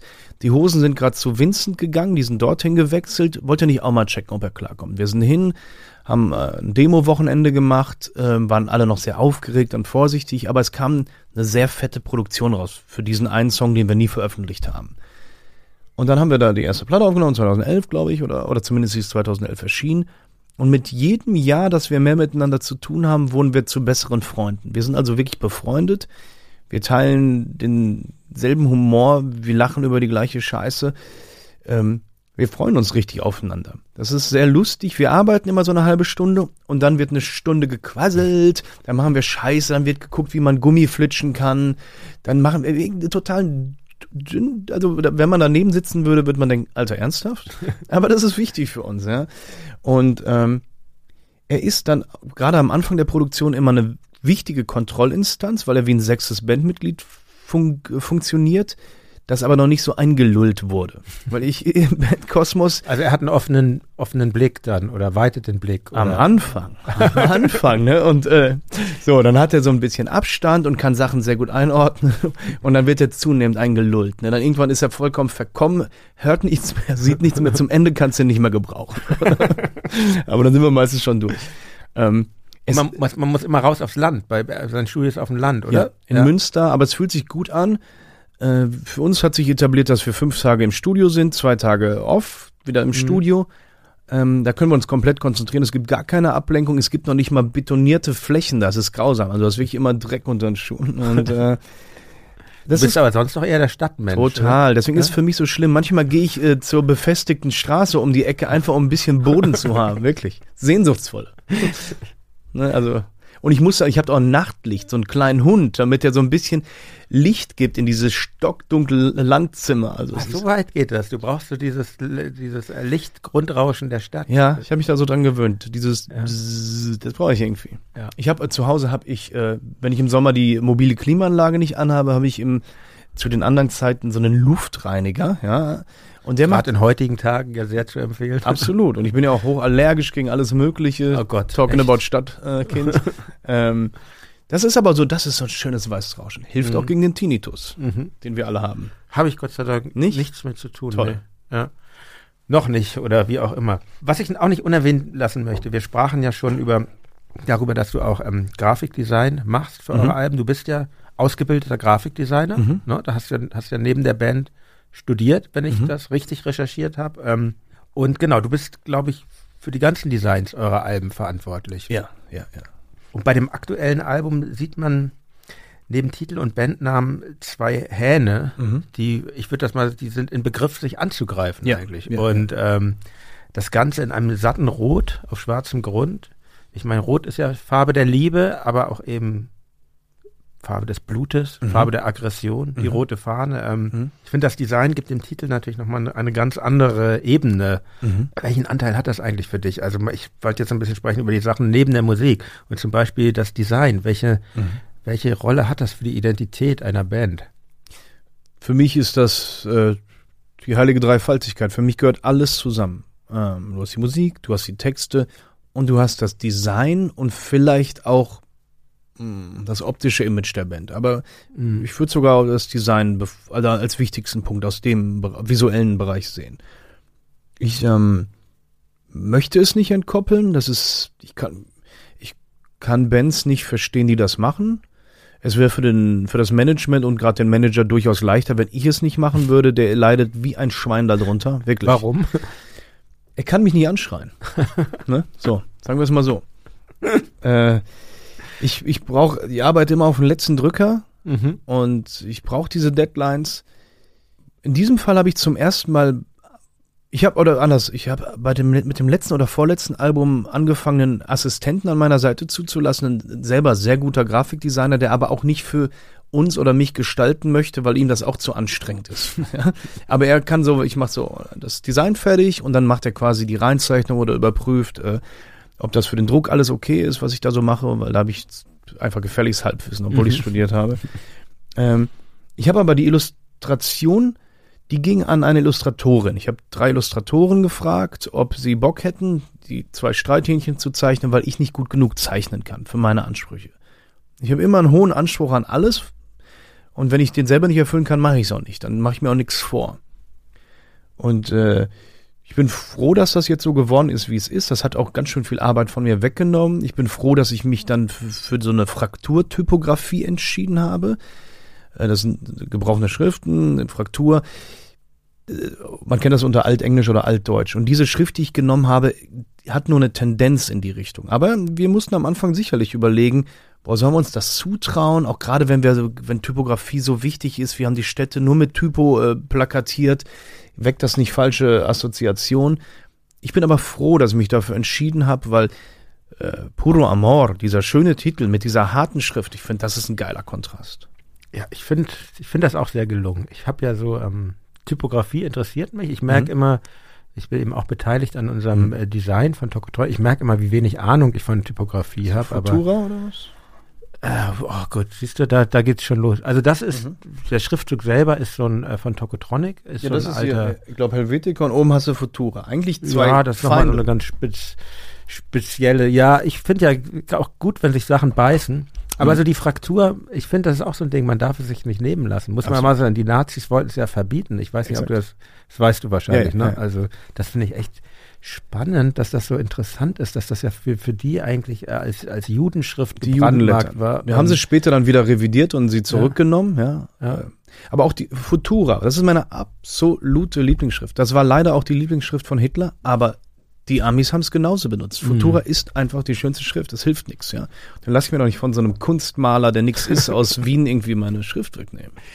Und neben dem Grafikdesign der, der, der, der Alben, es gibt ja noch so viel mehr, habe ich überlegt, was, was eine Band bestimmt. Zum Beispiel die Live-Show, auch Sachen, mhm. die Leute so indirekt wahrnehmen. Das Licht hat ja, mhm. das Licht einer Show hat ja eine totale mhm. Bedeutung. Ich finde, finde ich auch ganz spannend, gerade weil das so indirekt wahrgenommen wird von mhm. den Menschen. Und mhm. man, ich glaube, wenn man nach dem Konzert mit jemandem redet, vielleicht mittlerweile schon, dass Leute auch von der Lightshow reden, mhm. aber das nimmt ja auch immer größere Ausmaße an, ja. aber wenn es jetzt nicht Rammstein ist, wo wahnsinnig viel Feuer oder so im Spiel ist, wird das jetzt nicht so das vorderste Thema sein. Mhm. Und aber es ist trotzdem total wichtig und was es noch alles geht, was steht in den in Infotexten, was wird auf Facebook und Instagram gepostet. Ja. Ähm, bist du denn eigentlich jemand, der das alles du meintest schon, du kannst auch Sachen abgeben, wie jetzt die Zeichnung, aber bist du tendenziell eher jemand, der es alles kontrollieren will? Oder gibt es auch so einen Punkt, wo du sagst, okay, habe ich jetzt keine Ahnung von, sollen andere machen? Das sage ich auf jeden Fall mhm. und guck trotzdem drüber. Ja, ich will es einmal sehen. Also ähm, ich, ich ich saß gestern im Zug und habe die Postings gemacht. Ich, hab, ich, hab's, ich lade das bei Facebook hoch, äh, ich lade es bei Instagram hoch. Ich spreche dann ab und zu von mir in der dritten Person, damit nicht, damit es nicht offensichtlich ist, dass der Sänger alles postet. Das ist schon ein bisschen gaga, ja.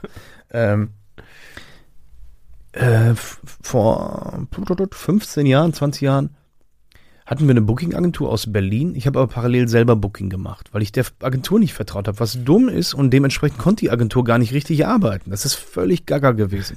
Und erst mit Timo von Kingstar konnte ich komplett loslassen, weil ich gesagt habe, der überzeugt mich, der macht keinen Fehler, alles gut. Das ist alles in seinem Part. Ich lasse mittlerweile den Timo und den Patrick. Bei, bei Kingstar seid ihr. Genau. Ah, genau, stimmt. Ihr seid gar nicht bei KKT, weil wir sind nee. ja bei KKT, aber ihr seid bei JKP. Genau. Insofern gibt es da Verbindungen. Ja. Aber ich lasse auch ganz oft JKP Patrick und Kingstar Timo alleine Sachen vorbereiten, da muss ich nicht dabei sein. Und gerade wenn es um Zahlen geht und so, da habe ich eh keine Ahnung von, noch keinen Bezug. Also Ziffern sind für mich ganz fremd. Aber ich, ich habe kein Gefühl dafür. Also ich empfinde nichts dafür. ja, will ich nichts mit zu tun haben. Wir gehen jetzt mal ganz weit zurück, mhm. nämlich zu euren Anfängen. Mhm. Ähm, ich habe mir auch eure Debüt-EP angehört von 1996. Ja. Drei Songs. Schenk mir eine Blume heißt sie. Ist auf Scumfuck Records veröffentlicht. Nummer 025. Mir natürlich ein äh, Begriff, das Label von Willy Wucher. Ne? Ja. Und ähm, am gleichen Tag ist Schrottgrenze mit ihrer Debütsingle dort erschienen auf Scumfuck. Wirklich? Absolut. Gut, ne? Und ähm, einer der Songs drauf ist, ähm, also Schenk mir eine Blume ist ja eigentlich ein sehr fröhliches Lied, mhm. finde ich. Und, ähm, und auch Paul der Hooligan mhm. ist ja auch eher heiter und mhm. ironisch. Im Refrain heißt es Paul der Hooligan, Held der dritten Halbzeit, Paul der Hooligan, Hooligan, zum Kampf bist du bereit. Ähm, mhm. Spielt ihr solche Songs eigentlich noch live? Ist das so ein Evergreen? Paul spielen wir auf jeden Fall live. Ja. Also Paul muss nicht jedes Konzert gespielt werden, aber wenn es gespielt wird, ist immer große Party. Und Blume muss jedes dezidierte Broilers-Konzert gespielt werden. Jede Headline-Show muss Blume gespielt werden. Als letztes Lied. Gehört dazu, wird gespielt. Gitarren werden weggelegt, Band kommt nach vorne zum Bühnenrand, Don't Stop Believin' von Journey läuft, wir verbeugen uns. Gehört dazu. Don't Stop Believin' ist ein Teil des Sets. Wenn das also ihr habt ein Abschlusslied. Unbedingt. Das ist ja interessant, weil das finde ich nämlich, das haben wir auch. Wir ja. haben ähm, von Ingrid Caven so eine Chanson, mhm. Die großen weißen Vögel. Mhm. Und das ist bei uns auch einfach total elementar mittlerweile. Ja. Und, ähm, und das machen aber wenige Bands. Ist aber finde finde ich interessant, dass es äh, Wusste ich jetzt nicht bei mhm. euch. Ich habe euch, hab euch nicht live gesehen. Ich habe mal bei einem Festival habe ich mal mhm. so reingeguckt, wie man mhm. das halt ja, leider immer so macht bei ja. Festivals. Aber das ist ja sehr schön, dass ihr da. Wir haben feste Rituale. Also ähm, auch die beiden Songs, bevor wir, bevor unser Intro abläuft, was immer dasselbe ist, äh, sind feste Songs. Ähm, der erste, der Opener ist immer derselbe. Wir spielen immer zurück zum Beton am Anfang und hören immer auf mit. Äh, Wirklich? Äh, ja, ja. Das, das ist die Klammer. Das wissen die Leute auch und alles andere. Wir haben es mal probiert. Ja glaub, wie bei Hannes Wader, der immer mit äh, heute hier, äh, morgen da ja? anfängt. Ja. Okay. Ich finde ja. das gut. Ich mag es total. Also äh, auch wenn ich die auch wenn ich Platten oft vergleiche mit einem Film, deswegen mhm. auch diese, diese, diese Albentitel und deswegen sind mir Cover auch so wichtig. Das ist dann eher wie so eine Serie, ne, wie eine gut gemachte HBO-Serie, wo du, du willst de, de, die Intro-Musik hören. Bei Sopranos, ich habe die Serie vier, fünf Mal gesehen. Ich habe noch nie das Intro weggeskippt. Woke up this morning, immer laufen lassen. Gehört für mich dazu. Das ja. ist Anstand. der dritte Song der, der EP, Weg von den Straßen. Ja. Das ist ja eigentlich, und jetzt kommen wir mal zum Thema Oi und mhm. Skinhead, mhm.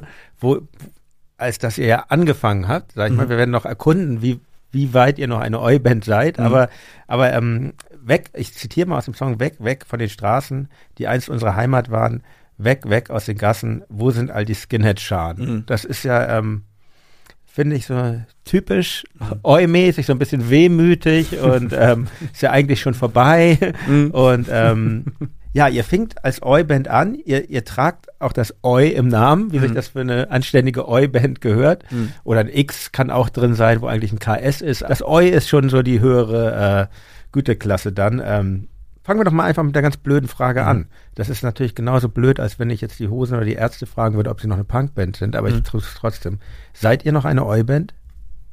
Nein, ich glaube nicht. Ich glaube nicht. Oi Oi ist für mich keine Einstellung. Ich, ich habe früher, oder es gab eine Zeit lang, da hat man im Internet immer gelesen, wir sind Ois. Oder hier, die Leute haben sich selber als Ois bezeichnet. Ich weiß nicht, ob die sogar gesagt haben, wir sind Skars, keine Ahnung. Ne, das ist also, das ist keine Subkultur. Oi ist keine Subkultur. Oi ist eine Spielart des Punks, ja.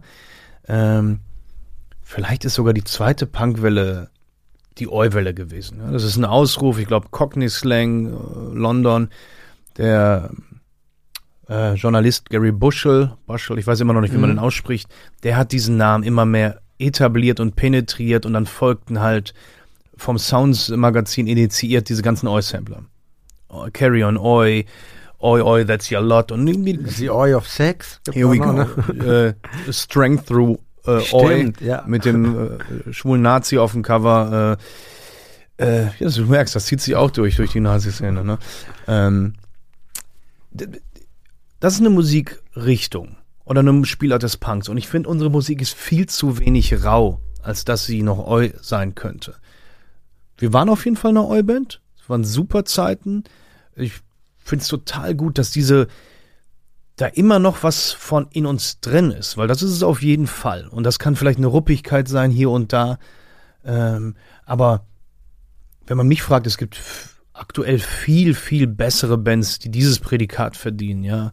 Lions Law, ich glaube aus Paris sind die Stomper 98. Also da gibt's viele Bands. Leukämie kommen wieder, ne? also auch eigentlich noch ein widerlicherer Name als unserer schon, ja, aber gute Jungs. Leukämie ist schon unangenehm, ja. Sehr, ne? Aber es hat halt ein OI. Here we go. Ich glaube, wir werden als Ska-Band, wenn wir Scarfield gewonnen, ne? ähm, ich finde, es gibt ja Komponenten an euch, wo man erstmal denkt, warum machen die denn jetzt Eu? Also das eine mit Ines, eurer mhm. Bassistin, ist eine mhm. Frau in der Band. Mhm. Sehr rar gesät im Eu. Ich meine, vier Promille gibt es, glaube ich, mit einer Sängerin. Ne? Und ich möchte da Einspruch erheben. Ja? Wirklich? ja, also okay, gut. ich hatte das Gefühl, dass gerade in der Eu-Szene viele Frauen in Bands waren. Ja? Klasse Wirklich? Kriminale hatte immer Bassistin, ich glaube zwei Bassistinnen.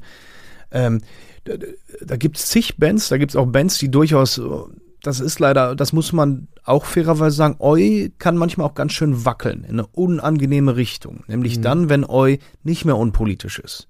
Und damit, wenn ich, wenn er abdriftet und Richtung RAC, Rock Against Communism geht, ne? Sprechen wir auf jeden Fall noch drüber, ja. Und da, also, das war immer verwunderlich. Ich hatte gerade das Gefühl, dass in der Oi-Szene viele Frauen am Start sind. Auch Lia Melli von 4 Promille, die du gerade ansprichst. Ja, ich bin, glaube ich, also ich habe das schon, ich habe eigentlich das Entstehen von Eu, wir sprachen davon, ich bin ja ein paar Jahre älter Ja. als du und habe hab, hab, hab, auch ähm, viel Deutschpunk gehört und da ging das ja irgendwann irgendwann los Mhm. und ähm, mit Bands wie, ähm, die habe ich eigentlich so, ja, vielleicht, ich kam so dazu, als das gerade anfing. Es, es gab die Herberts, ne? Mhm. Schönen Gruß an Tech an dieser Stelle. Kennt ihr euch eigentlich? Nee. Nee, okay. Dann gab es die Alliierten, interessanterweise mit Kaspar Brötzmann und ähm, Das waren so Rock-Orama-Bands, richtig damals? ja, ja, genau. Mhm. Das, das war ja auch das Problem. Irgendwann Ja. äh, aus, man kann ja, glaube ich, schon musikhistorisch richtig sagen, dass ähm, aus Eu Rechtsrock entstanden ist. Äh, muss ich kurz einmal nachdenken. In der Zeit kann ich ja nochmal sagen, es gab, es gab die Springteufel, Ja. ähm, Stoßtrupp, waren vielleicht noch am Rande so ein bisschen Eu. Daily Terror hatten auch immer so Berührungen mit Eu. Also das Mhm. waren so die Bands, die ich mitgekriegt habe und das war schon sehr männlich dominiert, meiner Meinung nach. Und dann, Mhm. und dann in England, wo es ja eigentlich herkam, Sham 69, Angelic Upstarts, Cockney Rejects, Mhm. Sparrow, Mhm.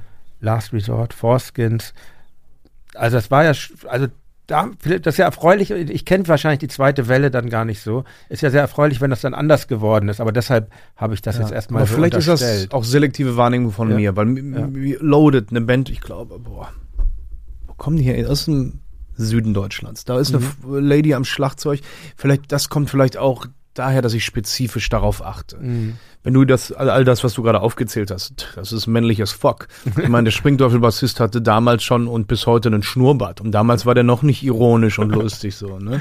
Das hat er ernst gemeint. Schnurrbärte im Punk und im Oi ist eine Krass. interessante Sache. Aber eigentlich ja äh, sehr willensstarke Menschen, die das so durchgezogen Ich glaube, haben. bei Blitz, bei dieser unfassbar guten Band, waren auch zwei mit Schnurrbart. Ich glaube, Ja. einer der Punks hatte einen Bei Schnurrbart. denen habe ich eine Single, Warriors. Mega. Eine tolle Band. Also, Ähm, genau, aber was ich sagen wollte, bei euch ist eine Frau am Bass seit Mhm. Anfang an. Und ähm, du hast, ähm, dein, dein Vater stammt aus dem Iran, Mhm. auch ähm, migrantische Wurzeln, Mhm. auch nicht so typisch im Eu, würde ich mal sagen. Das Mhm. ist ja schon ähm, untypisch. Wieso, ähm, als ihr angefangen habt, war ja eigentlich ähm, diese erste Eu-Welle schon vorbei. Es, Mhm. es gab auch schon den Rechtsrock, die großen Mhm. Verwechslungsgefahren dann und ähm, wieso geht man in den 90er Jahren in Richtung Eu? Das, ähm, was, was, was war es, was, was dich an dieser Musik so begeistert hast, dass, dass du Hm. diese Musik selber Hm. machen wolltest?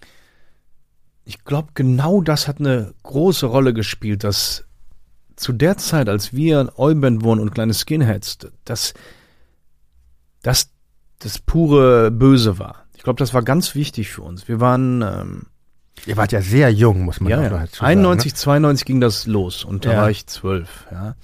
Und dann gingen wir irgendwann auf Konzerte und wir sind immer zum Haus der Jugend in Düsseldorf gegangen, La Comblé-Straße. Ich weiß nicht, ob du das kennst. Nee, ich kenne nur das Zack. Zack, auch Und- gut, ja. ja. Aber damals haben halt viele Konzerte im Haus der Jugend stattgefunden. Damals organisiert von einem Plattenladen in Düsseldorf, Texas Rose Records. Und ähm, da gab es dann immer mal wieder Bands, zum Beispiel Lokalmatadore, wo nicht nur Punks waren. Bei Lokalmatadore standen auf einmal, ich zitiere mich selber, Nazis vor der Tür. Was wollen die hier? Äh, also die älteren Punks gefragt, was wollen die hier? Das sind doch Nazis. Nein, junger Sam, das sind keine Nazis. Und dann haben sie uns das erklärt. Das sind Oi-Skins, das sind traditionelle Skins, Sharp-Skins. Und Das- wir, wir so, pff, mind blown. Was Man war- muss ja mal dazu sagen, ich finde, die Skinhead-Kultur, das ist wirklich die komplizierteste aller Ja, Jugendkulturen. ja, ja, also ja. es gibt Oi-Skins, Red-Skins, Sharp-Skins, Ja, ja. leider auch Nazi-Skins, Ja. Spirit of 69-Skins und dann angrenzend Suede-Heads, Root Boys, Boot Boys, dann die Mods gehören da auch noch irgendwie so halb rein. Ähm, es gibt die traditionellen Skinheads, die kahlgeschorene Köpfe ablehnen. Ja. Ähm, also sehr heterogen. Ne? Ähm, ja, wie habt ihr euch denn dann da zurechtgefunden? Ging das dann schnell oder dass ihr wusstet, das hier ist so unsere Schiene der, der Skinhead-Kultur? Nee, wir mussten, wir mussten das erstmal uns richtig erklären lassen, was das Ja. ist. Und dann, also, wir konnten das überhaupt nicht richtig begreifen. Moment mal, die sehen so aus und hören Reggae oder wie?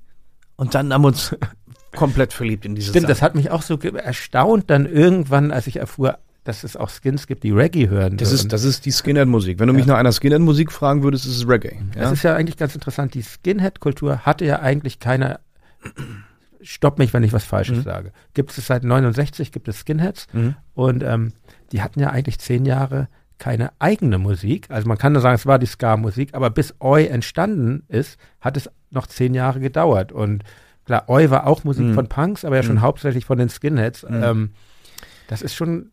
Ja, Skinheads, muss man auf fairerweise sagen, haben doch ganz stark dazu beigetragen, dass Ska und Reggae in der weißen Bevölkerung immer wichtiger wurden. Du darfst nicht vergessen, ich meine, Bob Marley mit seiner Band, mit dem Lied Hooligan. Ich weiß nicht, ob du das kennst. Mhm. Also, Ska, das ist ja auch, das war, Ska war vor Reggae, das wissen manche vielleicht auch nicht. Ähm, die, die, diese, diese Kontraste, die, wenn man es weiß, gar keine sind, fand ich super spannend. Ich fand, ich finde Kontraste bis heute noch total spannend, deswegen es geht vielleicht auch von dem popkulturellen Phänomen der Mafia so eine, so eine große Strahl, Strahlkraft aus, für mich zumindest. Ich fand es faszinierend so.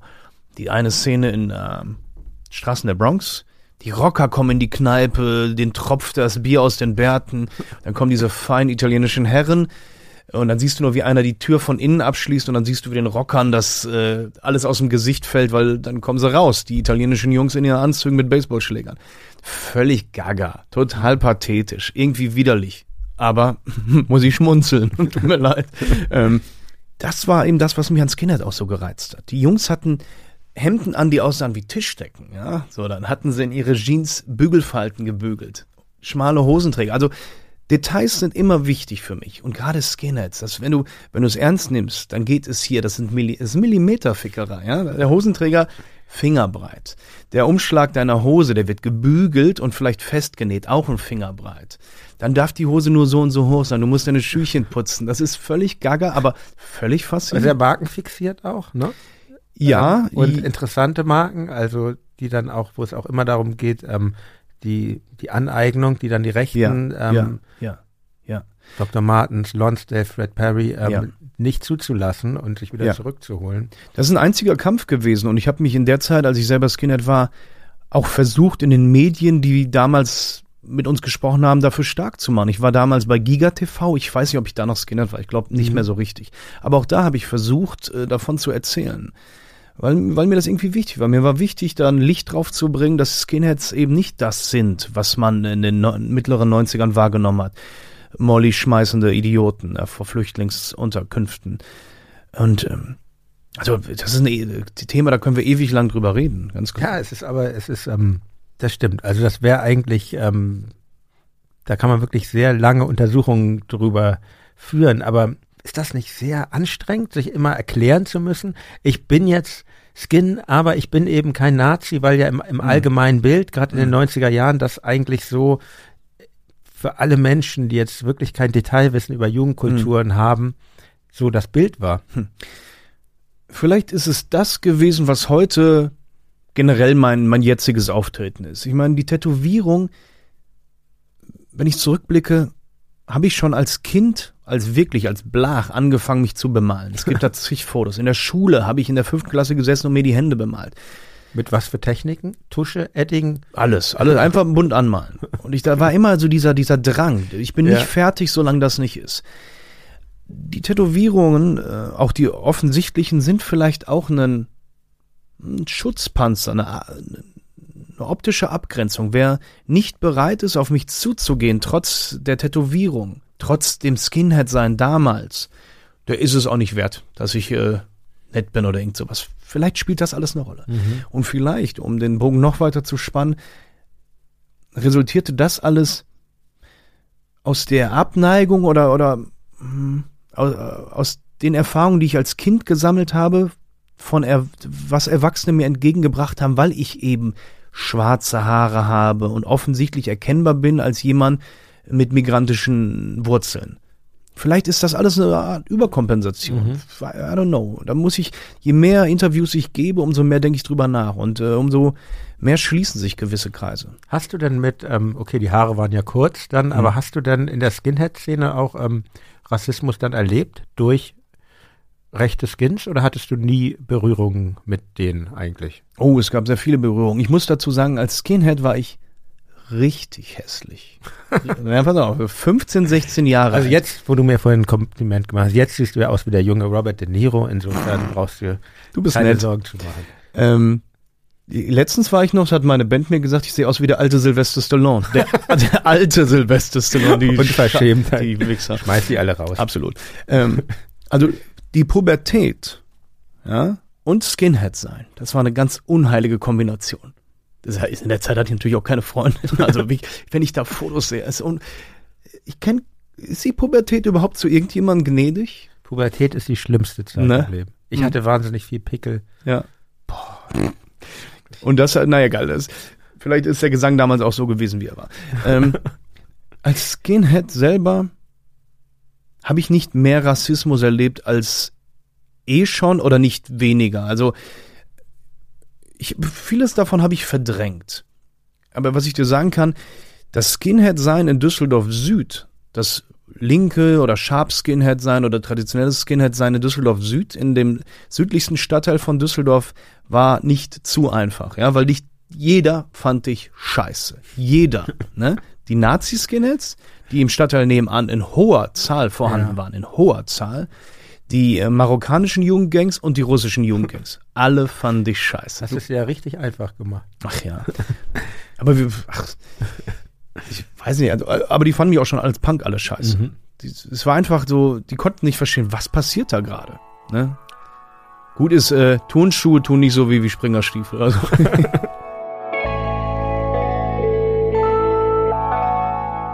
Kurze Unterbrechung. An dieser Stelle nochmal der Hinweis auf den Club Reflektor, den Mitgliederbereich meines Podcasts. Hier gibt es viele Extras für euch Mitglieder, zum Beispiel die Sonderfolgen. Dort könnt ihr zum Beispiel mein Gespräch mit dem Tausendsasser Martin Hosbach oder auch mit Dirk, meinem Tokotronik-Bandkollegen, hören. Wenn ihr Reflektor mögt, dann solltet ihr euch das nicht entgehen lassen. Ich habe nie Punk gehört, aber Verachtest du eigentlich Punk? Nee, überhaupt Aber nicht. Rockmusik verachtest du, oder? An sich, ja, also eine bestimmte Art von Rockmusik verachte ich, ja. Auf jeden Fall. Ja, finde ich immer sehr, sehr für, die Hörerinnen und Hörer, es ist immer sehr lustig, wenn, ähm, wenn, wenn ich versuche, dich mit was Rockmäßigem zu begeistern. Ja. Ich bin ja zum Beispiel KISS-Fan oder so. Ja. Und, ähm, ja, das finde ich natürlich witzig. ja ne? aber trotzdem bei vielen Sachen habe ich schon so ein, so ein Naserümpfen Ja, geerntet. ja. Das war der kleine Ausschnitt aus der Club-Sonderfolge. Schaut euch die verschiedenen Pakete einer Mitgliedschaft an. Alle Informationen findet ihr in den Shownotes dieser Folge und auf reflektor.4000herz.de. Aber auch ohne Mitgliedschaft im Club könnt ihr mich unterstützen. Und zwar, indem ihr Reflektor weiterempfehlt. Zum Beispiel auf Twitter, Facebook oder Instagram. Oder noch besser mit einer Rezension auf Apple Podcasts. Am liebsten natürlich mit einer 5-Sterne-Bewertung. Ich danke euch für eure Aufmerksamkeit. Und jetzt geht's weiter mit meinem Gespräch mit Sammy Amara von den Broilers.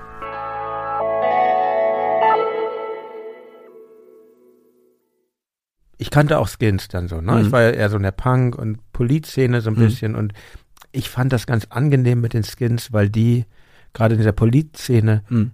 die waren von den Hippies genervt und von den Hippies war ich auch immer genervt. Mhm. Ich war von und das fand ich schon ganz schön. Aber was ich schon und die Leute, die ich dann kannte, das war in Hamburg damals so, die nannten sich halt Sharp Skins Mhm. auch so, ne? Mhm. Und ähm, schon, Möchtest du was haben? Oh ja, oh ja, gerne, gerne. Und was ich aber wirklich sagen muss, was, was ich allen Skins so ein bisschen attestieren würde, ist so eine ähm, Körperlichkeit auf jeden Fall, bis hin zu so einer gewissen, nicht selber gewalttätig sein, aber zu so einer gewissen Faszination für Gewalt. Und, Ja, würde ich ähm, dir recht geben.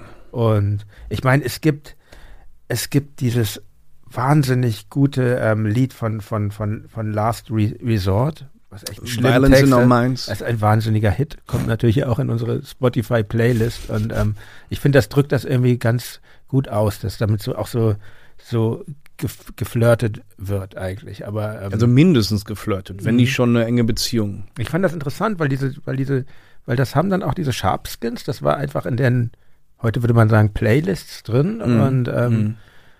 haben auch schon gesagt, Moment, hier, äh, da ist ja auch eine Zeile gegen Pakistaner und so, ne? Mhm. Und ähm, Mhm. wo kommt das her? Ist das, kommt das auch aus so einer, so ähnlich wie heute vielleicht beim Gangster-Rap, eigentlich Mhm. aus so einer Position der Schwäche und des Marginalisiertseins heraus? Was bisschen komisch immer schon war, Skinhead ist eine verhältnismäßig alte, Sub, also äh, vergreiste Subkultur, Mhm. möchte ich fast sagen. Ja. Jetzt im Moment mehr denn je. Ich habe das Gefühl, es kommen überhaupt keine jungen Skins nach. Eigentlich sind das doch Jugendkulturen. ja, Jugendkulturen. Und dann hast, dann ist Punks, die, re, äh, die rebellieren, junge Skins, wie damals in den 60ern, die rebellieren und Scheiße bauen. Und da erklärt sich natürlich auch die Nähe zur Gewalt und zum Provozieren und dann, ja, wie ich immer sage, an Denkmäler pissen, das gehört alles dazu. Dass die Skinhead-Szene jetzt, also teilweise haben die Menschen ja gar keine Option mehr, als die Glatze zu schneiden, ja, wenn du weißt, was ich meine. Also, das ist schon komisch. Da muss, äh, ich, da muss das äh, Ministerium für Skinheads mal ein bisschen Werbung machen, dass junge Leute nachkommen.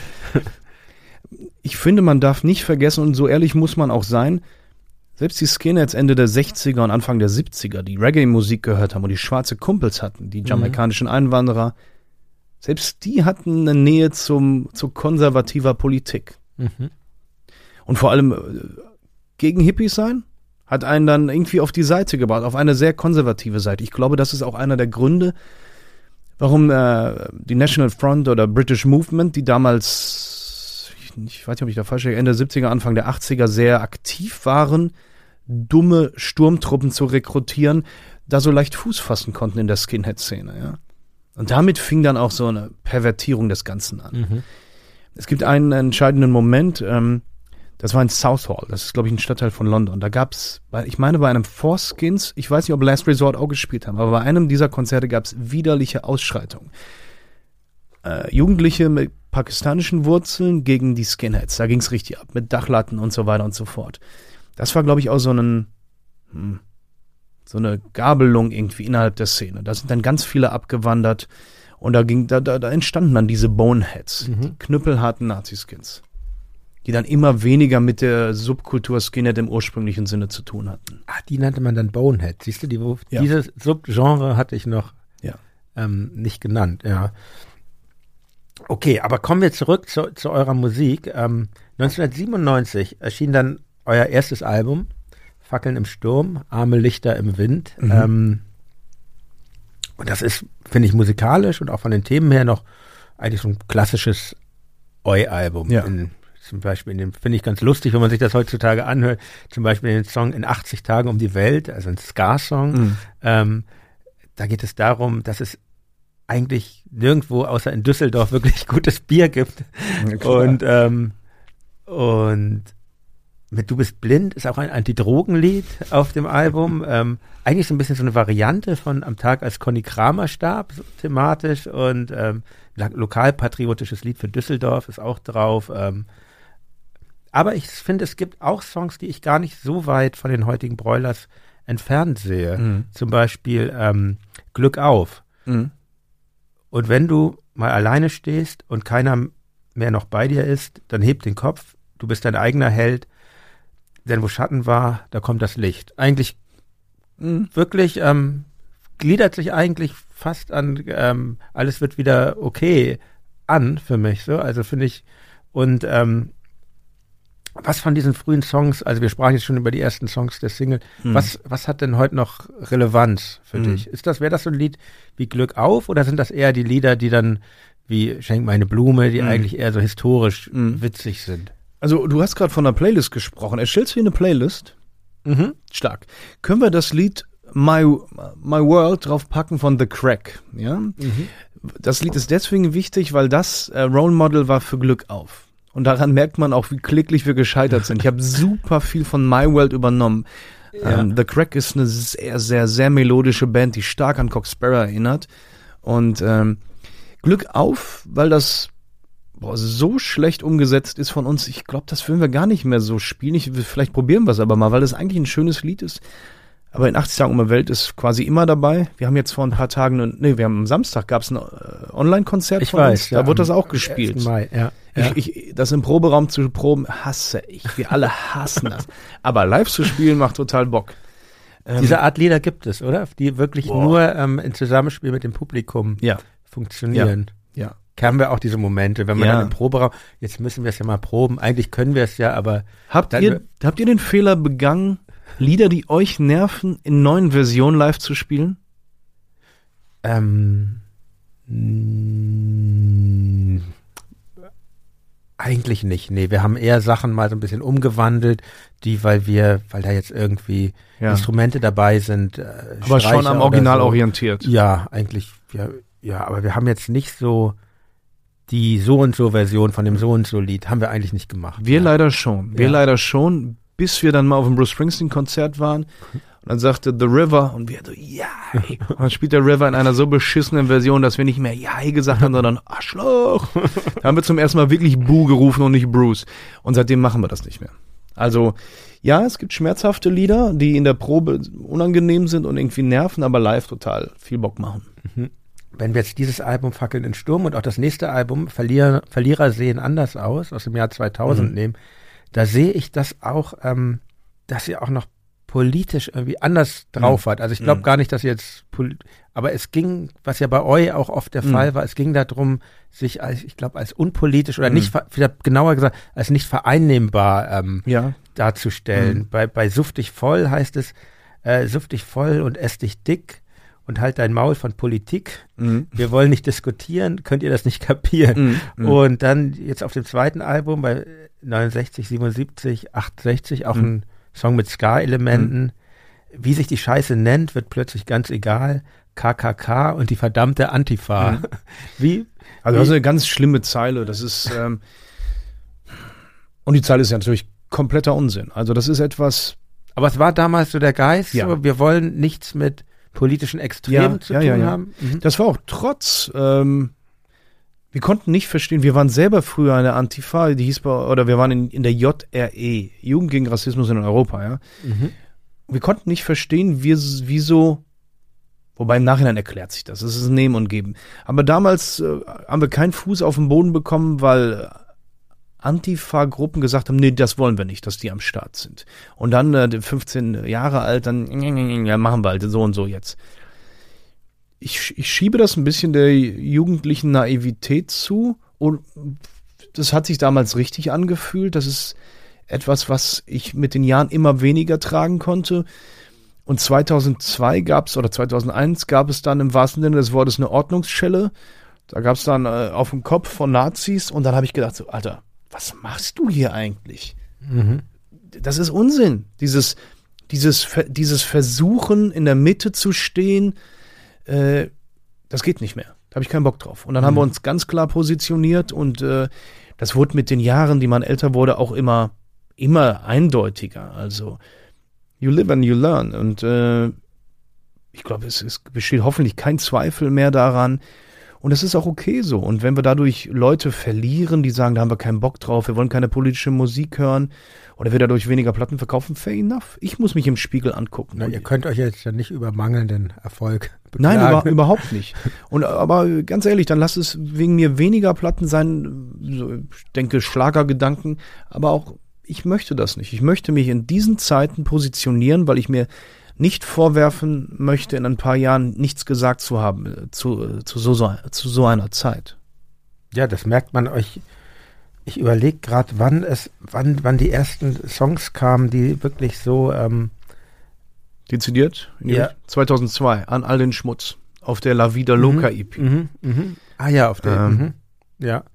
Kein noch das so war schon so richtig so eine Entscheidung, wie ja. du gerade gesagt ja. hast, die einfach ähm, aus einer persönlichen Erfahrung dann auch hervorging. Kein noch so tiefes Glas hat Zweck gegen all den Schmutz und all den Dreck ich will nicht erst warten, bis sie wieder Cocktails schmeißen. Ich will jetzt schon sagen, dass wir auf sie scheißen. So. Also, klar, natürlich rumpelig und so, aber das war mir wichtig. Und das war mhm. uns wichtig. Da ganz klar zu sagen, okay, cut.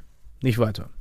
Aber bleiben wir nochmal nach dem, nach dem Album. Nach dem Album Verlieren, Verlierer sehen anders aus. Mhm. Stieg euer heutiger Gitarrist, der ähm, Ron Hübner in die Mhm. Band ein. Der, ähm, ihr habt ja als Trio angefangen, oder? Wir haben als, ganz- genau, wir haben als Trio angefangen. Damals, oder sagen wir, wir fingen an 1992, da hießen wir die Jünger. Ja, da war Ach, nur, das habe ich nämlich versucht zu recherchieren. gibt's glaube ich nichts. Weil, weil, weil mich immer interessiert, wie hießen, weil das Hm. steht dann teilweise im, im Netz ja und unter anderen Ja. Namen, aber der Name war nicht zu finden. Also man kann es jetzt hier offiziell sagen, die Jünger. Die Jünger, die, Schöner Mo die Name morbiden auch. Jünger, die morbiden Jünger, so. Und äh, damals haben wir äh, versucht, bei Pickup in der Altstadt Leichenbalsam zu bekommen. Leichenbalsam? Ja, Leichenbalsam. Äh, Patchouli, wo irgendjemand hat uns mal gesagt, das wäre Leichenbalsam. Und ich habe heute oder vor kurzem erfahren, das wurde wirklich genutzt, um den Geruch von verwesenden Menschen zu überdecken, Patchouli, deswegen Leichenbalsam. Riecht doch eigentlich genauso. Okay, exakt. Ja, ja. So, die Jünger, äh, gecovert wurde Sex Pistols, Anarchy in the UK, das wurde genannt Anarchy in Kindergarten. Dann haben wir ein Lied gehabt, das hieß Mörderklo, dann haben wir ein Lied gehabt, das hieß Fickende Lehrer, so. ne? ja. Dann kam Skinheads in unser, nee, dann, dann gab es erst eine kurze Zeit, ein verrücktes Jahr, da hießen wir die Zumutung. Da war Deutschpunk das Ding. Auch ein schöner Name. Ne? Mit so, also, das Z war wie so ein Opel-Zeichen, ich glaube, gespiegelt. Oder Ah, das ist in Düsseldorf so üblich. Ne? ja, ja, Opel, genau. So, das war aber, das war so Deutschpunk. Ja, da war äh, die klassischen Texte. Und der damalige Sänger Dominik, der ist dann auch mit uns rüber, der war Punk, ja, der ist rüber, der ist auch Punk geblieben, als wir die Haare abgeschnitten haben, ist rübergeschlittert zu Die Jünger, durfte aber nicht mehr singen, weil wir jetzt ja eine Skinhead-Band waren, der war dann Bassist. Dann haben wir den rausgemobbt. So, äh, dann, dann kam Ines dazu. Mhm. Andy hatte sich in Ines verliebt. Ines hatte parallel angefangen, Bass zu spielen, wollte eigentlich wollte Gitarre in einer Ladyband spielen, hat aber Ja. nicht geklappt. Also Andi, euer Schlagzeuger. Andy hat sich verliebt in Ines, genau. Aber die sind kein Paar, die beiden. die waren ein Paar damals. Ah, Sie waren okay. relativ lange ein Paar. So, Ines ist kleben geblieben. äh, ich habe mich lange gewehrt gegen den zweiten Gitarristen. Dann gab es aber einen, Pascal hieß der. ja. Äh, auch so schön Taschentuchhemd an und sowas. Da kamen wir aber auch nicht so recht zusammen. Dann kam ein alter Freund der Band rein, Menke. Menke ist nochmal drei Jahre jünger gewesen, also schwer am Wegpubertieren und ganz nah am Becher gebaut. Mhm. Menke hat 2001 oder zumindest nach Verlierer sehen anders aus die Band verlassen, weil er aufgehört hat zu saufen. Weil das Saufen ging einher mit all den schlechten Dingen, die Saufen so mit sich bringt. Ja. Hat er keinen Bock mehr gehabt und er hat gesagt, ich äh, kann es nicht mehr und wenn ich bei euch bleibe, schaffe ich es nicht, damit aufzuhören. Also das war, Schade, wenn Menschen, wenn das so verbunden ist, Ja. man, muss man Ja. wahrscheinlich auch irgendwie akzeptieren. haben wir irgendwie. auch akzeptiert. Und das war wirklich an, an dem Punkt was kritisch. Ich meine, der war da, wenn, wenn wir damals 18 waren, war der 15 oder so. Das war so Mhm. gefährlich. Und er ist dann weg davon, hat heute wieder einen guten Zugang gefunden, aber ich glaube auf okay Weise, hat auch eine tolle Karriere gemacht, ist Fahrprüfer und so weiter. Ähm, dann kam Ro Ronny rein und äh, Ronny zitiert immer gern eine Situation, da haben wir in der Stadtteilkneipe in Düsseldorf-Hellof gesessen und äh, mit dieser Kneipe vor Augen habe ich auch das Lied Trink mich doch schön geschrieben. Und wir saßen immer am selben Tisch und er, er hat das immer noch so vor Augen, als ob es in der Pate wäre. Äh, äh, äh. Da habe ich ihn so, hey, du, komm mal her. Und dann hat er sich hingesetzt. Du spielst doch Gitarre, oder? Dieses Mafia-Ding, das zieht sich ja auch so seit 2000 durch eigentlich. Was Ja, ist ja. eigentlich äh, dein Lieblings-Mafia-Film? Ich glaube, ich, den gerade erwähnten Straßen der Bronx ist sehr, sehr unterschätzt. Ein sehr schöner Liebesfilm Mhm. eigentlich auch. Äh, Und noch eine wichtige Frage Ja. für dich als Experten. Pate 3 ist doch Mist eigentlich, oder? mh, das ist schwierig. Äh, Parte 3 ist, nein, Parte 2 ist ja fast der beste Teil der Ja, Serie, weil es ja fast der Action-Teil der Serie ist. Der Parte 3 ist ein irgendwie schon okayes Ende. Man muss, Okay. man muss, man muss ein bisschen Respekt haben. Gut, ja? ich muss da nochmal durch. durch Bitte, bitte, ja. Aber ich, Entschuldigung, ich habe dich abgelenkt. Nein, Wir waren eigentlich okay. bei der Band. Genau, und äh, dann, dann von da an war Ronny in der Band. Mhm. ist auch kleben geblieben. 2000, I don't know, 2006 haben wir dann irgendwann in der Bierlaune gesagt zum Kupchak, unserem Orgel- oder Keyboard, damals nur Orgelspieler, heute ein Keyboarder, er will es nicht auch machen. Äh, Und von da an mussten wir alles durch fünf teilen.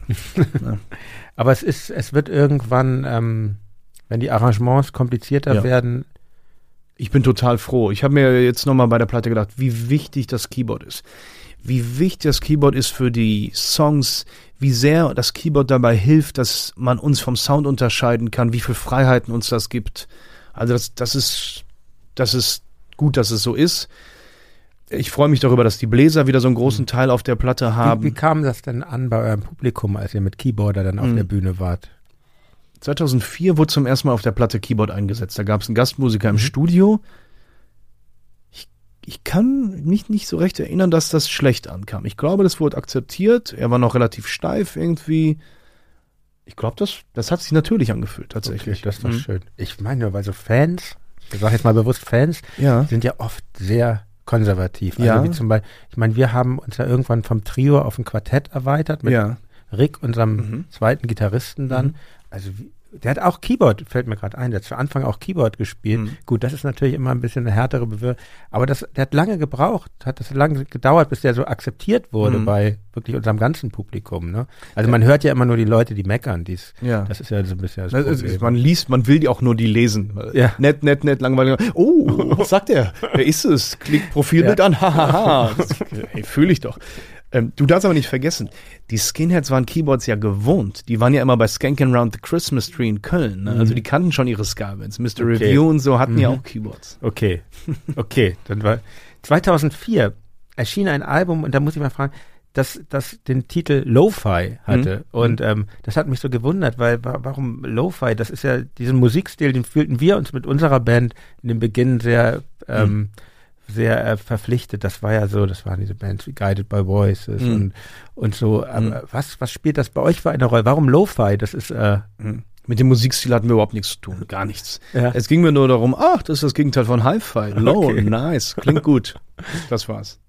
Okay, so, so Titel bei euch, Albumtitel, ent- entstehen die auch so? Hat das viel mit, mit Klang zu Ja. tun? Und ähm, Ja, wie ist, habe ich Genau. auch so einen Eindruck, dass das einfach so, ein, so eine stilistische Vorgabe ist dann auch. Ich möchte, dass der Titel gehört wird und dann soll so Kopfkino angehen. Dann soll so, oh, was ist, was kann das bedeuten? Mhm.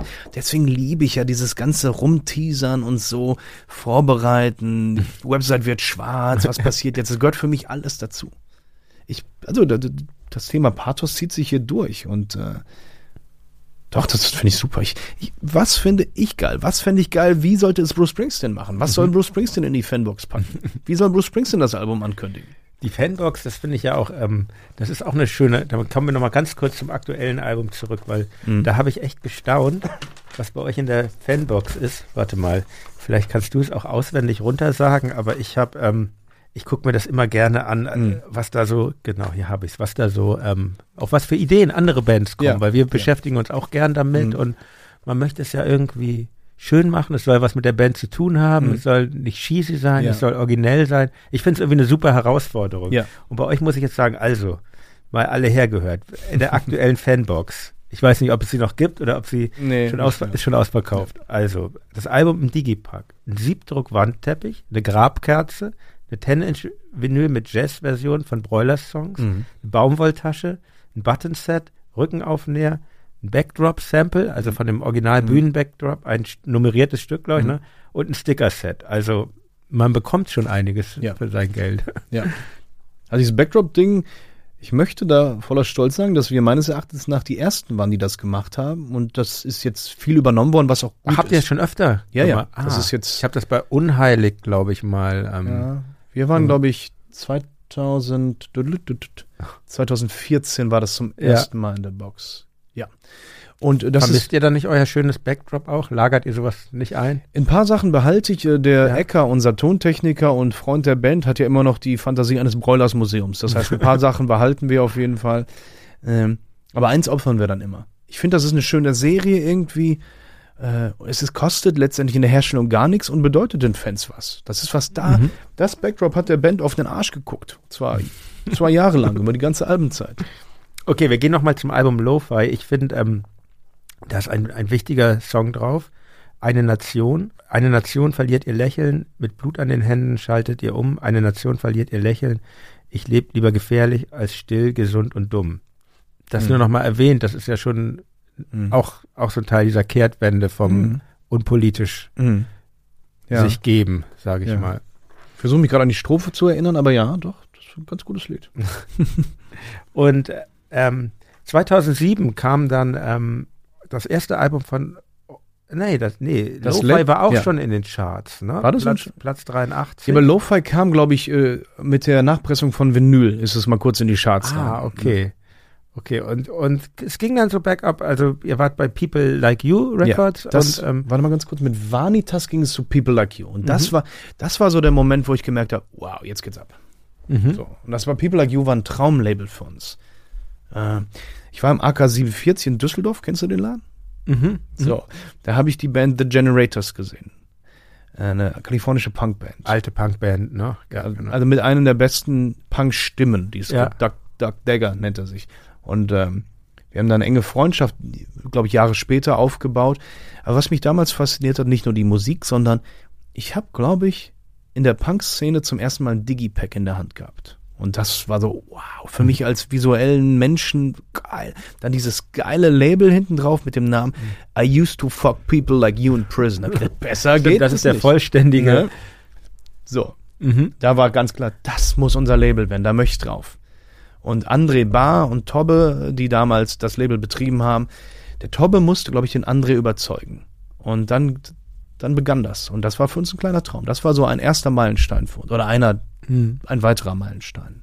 Und da wart ihr ja auch äh, lange, ne? Also Ja. das eins, zwei, drei, vier Alben, glaube ich. Mhm. Ja, ja, Mhm. von, von den acht, also die Ja. Hälfte eurer Alben. Und ähm, genau, und ihr wurdet dann mit, mit Vanitas, diesem Album aus dem Jahr 2007, wurdet ihr auch zum Quintett, wie wir eben schon angedeutet Mhm. haben. Ähm, und ich weiß ja nicht, ob es, ob es jetzt ähm, auch an den Keyboards lag, aber ich habe einen, bei Vanitas spüre ich wirklich einen deutlichen musikalischen Wandel bei euch. Ja. Und zwar, weil du anfängst zu singen. Ja, genau. Das ist, ähm, Mhm. ist verrückt, weil wenn man vorher diese gepresste Eu-Stimme, sage ich Mhm. mal, Mhm. Das ist schon interessant, wie du davon runterkamst und, und das so, dich da so öffnest und auch die Musik darum herum wird ähm, vielschichtiger. War das auch schwierig für euch, so aus, aus diesem Genre euch rauszubegeben? Also, das ist, finde ich, eigentlich dieses Album, wo ihr von der Eu zur Rockband Mhm. oder Popband, also je nach Standpunkt, Mhm. Entschuldigung. Und ähm, war das, oder war das einfach, hattet ihr da auch total Bock drauf, dann Wir- jetzt was Neues und Ja. Auf zu neuen Ufern? Wir haben immer das gemacht, was wir für richtig hielten. Und das zum Leidwesen von Labels oder Leuten, die für uns arbeiten mussten. Ähm, oder 2004, Lo-Fi. Das ist ein Album, was ich bis heute nicht gut hören kann, weil ich die Stimme echt nicht, also ich, na, spreche mir das aus, ich finde die widerlich, die Stimme darauf, ja. Ist das so das berühmte, da haben wir vielleicht, habt ihr vielleicht an ein Album zu lange das gemacht, was ihr vorher gemacht habt? Bei uns gibt es auch solche Alben, Ja. wo man denkt, ah, wir hätten schon früher irgendwie, Also es hat sich alles richtig angefühlt zu der Ja, Zeit. Es ja. musste genauso sein. ja, ja. Nur jetzt im Nachhinein, die Stimme hat dann ein Level erreicht. Da, da war ich nämlich genau auf dem Scheideweg. Ich wollte einerseits melodisch singen, wollte ähm, Mus äh, Sängern nacheifern wie Nick 13 von Tiger Mhm. Army, der wiederum ganz viel Hank Williams Einfluss hat und eine sehr hohe Stimme hat. Sehr, sehr, sehr melodisch singt. Andererseits war ich immer noch gefangen in dieser Schutzrüstung des Gröhlens aus der Euzeit. Schutzrüstung Ja. des Grölens ist ja schön. Und da kam eine, eine Mischung raus, also das kann ich bis heute sehr schlecht hören. Mhm. Wirklich, boah. Also ein Über Übergangsalbum. Ja, irgendwie vielleicht. schon. Mhm. Und dann, es lagen ja von, äh, von Lo-Fi zu Vanitas auch wieder ne, so, drei, gute drei Jahre dazwischen. Und in den drei Jahren passiert natürlich auch immer viel. Mhm. Und mit dem Keyboard fest in der Band, mit den neuen Möglichkeiten, das heißt, wir haben auch anders geprobt und dem Willen dazu, normaler zu singen oder mehr die echte Stimme zu zeigen, da sind neue Türen für uns aufgegangen. Wir konnten auf einmal andere Sachen musikalisch machen. Und ich glaube, ab jetzt 2007 hat die zweite Hälfte der Broilers begonnen. Oder vielleicht das Und ich zweite glaub, Drittel. Dann macht man auch inhaltlich, textlich andere Sachen, wenn man andere Sachen musikalisch machen Ah, das kann. weiß ne? ich nicht. Ich Ne? habe immer versucht, so Ja. gut wie möglich zu schreiben. Und Ja. wenn das damals äh, in, äh, retrospektiv scheiße klingt, konnte ich nicht besser. Ganz einfach. Ich habe nie jetzt versucht, extra ruppig zu sein oder extra dumm. Es Ja. war einfach dumm, weil ich dumm war. Ganz einfach. Das habe ich nicht gesagt. Ich aber. Auf, auf dem Album Vanitas ist auch ein Titel, du hast vorhin schon gesagt, ihr spielt den immer als Einstand zurück zum Beton. Mhm. Für mich als alten Punk-Fan, auch von den, Mhm. obwohl ich glaube, das ist gar keine Düsseldorfer Band, sondern eine Solinger Band, äh, Sif. Mhm. Es gibt ja den Song von Sif, Ja. zurück zum Beton. Hat das eigentlich einen Bezug zueinander? Weil es ist ja ein anderer, es ist Mhm. ja kein Cover, es ist ja ein anderer Song, aber auch ein, Be ein Bekenntnis zur Stadt. Ja. Was ich, ich bin ja auch Städter, was ich Mhm. erstmal schon mal ja. im Grunde sehr schön finde. Ich kannte nur den Titel. Und ich kannte Mhm. den Titel, glaube ich, wegen einer Ausstellung. ich kannte den Song nicht und ich kannte die Band nicht. Ähm, mir wurde dann direkt gesagt, hör mal, ist das ein Cover? Und dann habe ich Ja. die Band kontaktiert, damals noch via MySpace. Ich meine mich grob zu, MySpace. ja, kennst du noch? Mhm. Habe ich hier gestern Nacht auch noch mal drüber nachgedacht, über MySpace. Ähm, äh, thank you for the ad und so weiter. Äh, ich meine, ich hätte die Band damals, ich habe die Band damals kontaktiert und die haben nicht zu begeistert geantwortet, um es vorsichtig zu sagen. Ja. Also die finden uns, glaube ich, nicht so gut. Ohne, dass ich die Jungs jemals getroffen hätte. Wer weiß, wie das heute ist. Also ich finde das irgendwie, ich finde es schön, dass es so ähm, Ja. quasi zwei Variationen zu einem Thema gibt. Aber Ja. Zurück zur U-Bahn, zurück zum Beton. Äh, Das ist ein gän- gänzlich anderer Song. Ähm, ja, ich, also ich bin ja in einer positiven Grundstimmung und ich würde gerne auf die Jungs zugehen. äh, So. Das wird bestimmt passieren, früher oder später. Das wäre schön. Die große Split-Single. Das wäre geil. ähm, und dann nach dem Album, seit 2011, glaube ich, ist äh, JKP, Jochens kleine Plattenfirma, Ja. das ist die Firma der Toten Hosen, euer Management. Ähm, wie ist es eigentlich als Düsseldorfer? Ähm, kommt man da irgendwie an den Toten Hosen überhaupt äh, vorbei? Oder warst du eigentlich von Haus aus Hosenfan? Oder Ähm, den Meurer, den ja den Andi Meurer, den Bassisten, den habe ich zum ersten Mal getroffen 1992. Da hat der Heiner, der ehemalige Besitzer von Pickup, von dem Schuhladen, von dem ich gerade schon mal erzählte, uns bekannt gemacht. Zufällig ist der uns entgegengelaufen, da sagt der Heiner, hey Andi, komm mal her, hier, Sammy und Andi, da sind hier die Jünger, da starke junge Punkband. Und der Andi sagt, na, wie der heute immer noch sagt. Ganz aufgeregt, stark. So, ähm, meine musikalische Sozialisation Richtung Rock oder Hardrock oder Punk ging so, ähm, ah, ne Moment, wie hieß das Lied? Opus, Life is Life. Also ich meine frühesten Kindheit, Kind- österreichisch? Ja. Okay, die ersten Erinnerungen an Musik. Äh, Life is Life, Red River Rock, äh, äh, äh, ne, Oldie-Kassette von meiner Mutter, David Hasselhoff, Looking for Freedom. Dann kam proaktiv Michael Jackson, riesiger Fan gewesen. In Klammern, Michael Jackson hat mich mal in Euro Disney berührt, hat mir auf die Schulter gefasst. Kein Scheiß, also Gefährlich. das ist gefährlich. Genau. Ähm, Michael Jackson, New Kids on the Block. So. Abends geseppt durch ein Fer durchs Fernsehprogramm. MTV Headbangers Ball lief gerade. Vanessa Warwick war die die Moderatorin. schöne Metal-Sendung. Ne? Ne? Ja. So, und dann lief, dann kam Thun Thunderstruck von ACDC. Das war der Moment. Alles hat sich verändert. Melodische Musik mit Härte und Pathos, die stehen da alle im Knast in dem Video und dann Mhm. von den Rängen runter. Bin ich zu Karstadt Garat gefahren, der Gaston Kascha bei in Garat, ähm, und wollte mir eine CD kaufen. Und ich meine, die Verkäuferin hat gesagt, nimm doch die hier mit von den toten Hosen. Ich so, äh, und Schiss gehabt, nein zu sagen, mitgenommen. Das war dann, das war dann, so ging's gehabt, ja, Nein so ging's dann los. So ging's dann los. Und ich erinnere mich an die Situation, ich äh, hatte ein Mountainbike geschenkt bekommen und fahre in Düsseldorf-Hellerhof von dem Elternhaus los Richtung U-Blöcke. Das waren die Hochhäuser in Hellerhof. Und in dem Moment, da hatte gerade die Mutter von Campi auf der CD das Intro beendet. Und das äh, finest English. Äh, ne? Und dann fing Blitzkrieg Bob an. Das war auch ein Schlüsselmoment. Und der, Ach, die Learning English. ja, die Learning Mhm. English. Und puh, Da hast du ja gleich, gleich ganz viel äh, historisches Material gleichzeitig bekommen. perfekt. Und ich habe dann angefangen, diese Bands nachzukaufen. Mhm. Ramones, Champ 69, The Boys. Das pädagogische Konzept der Hosen ist ja bei dir exakt aufgegangen. Dann. Ey, perfekt. Ich sag ganz oft, die sind in jeglicher Hinsicht unsere großen Brüder. Ich hatte keinen Mhm. großen Bruder, der mir Musik zeigen kann. Und Bist du, bist du ein Einzelkind? ich habe eine jüngere Schwester, die ist zwei Jahre mhm. jünger. Die hat dann wiederum die Ärzte gehört mit der Live-Platte, mit dem schwarzen Cover, äh, Nach uns die Sintflut oder so. Mhm. Ne? Mhm. Aber ich hatte nie einen richtigen Zugang zu den Ärzten. Obwohl ich Bela mag, habe ich äh, ich habe immer einen Zahn für das Ernste gehabt. Und Mhm. Ärzte waren mir immer tendenziell zu lustig, zu fröhlich. So. Ja, das ist die ironische Band und Ja, genau. ja. Mhm. Gut, bei den Hosen mag ich jetzt äh, den Wahlsong auch nicht zu gern. Also Ach, den finde ich gut.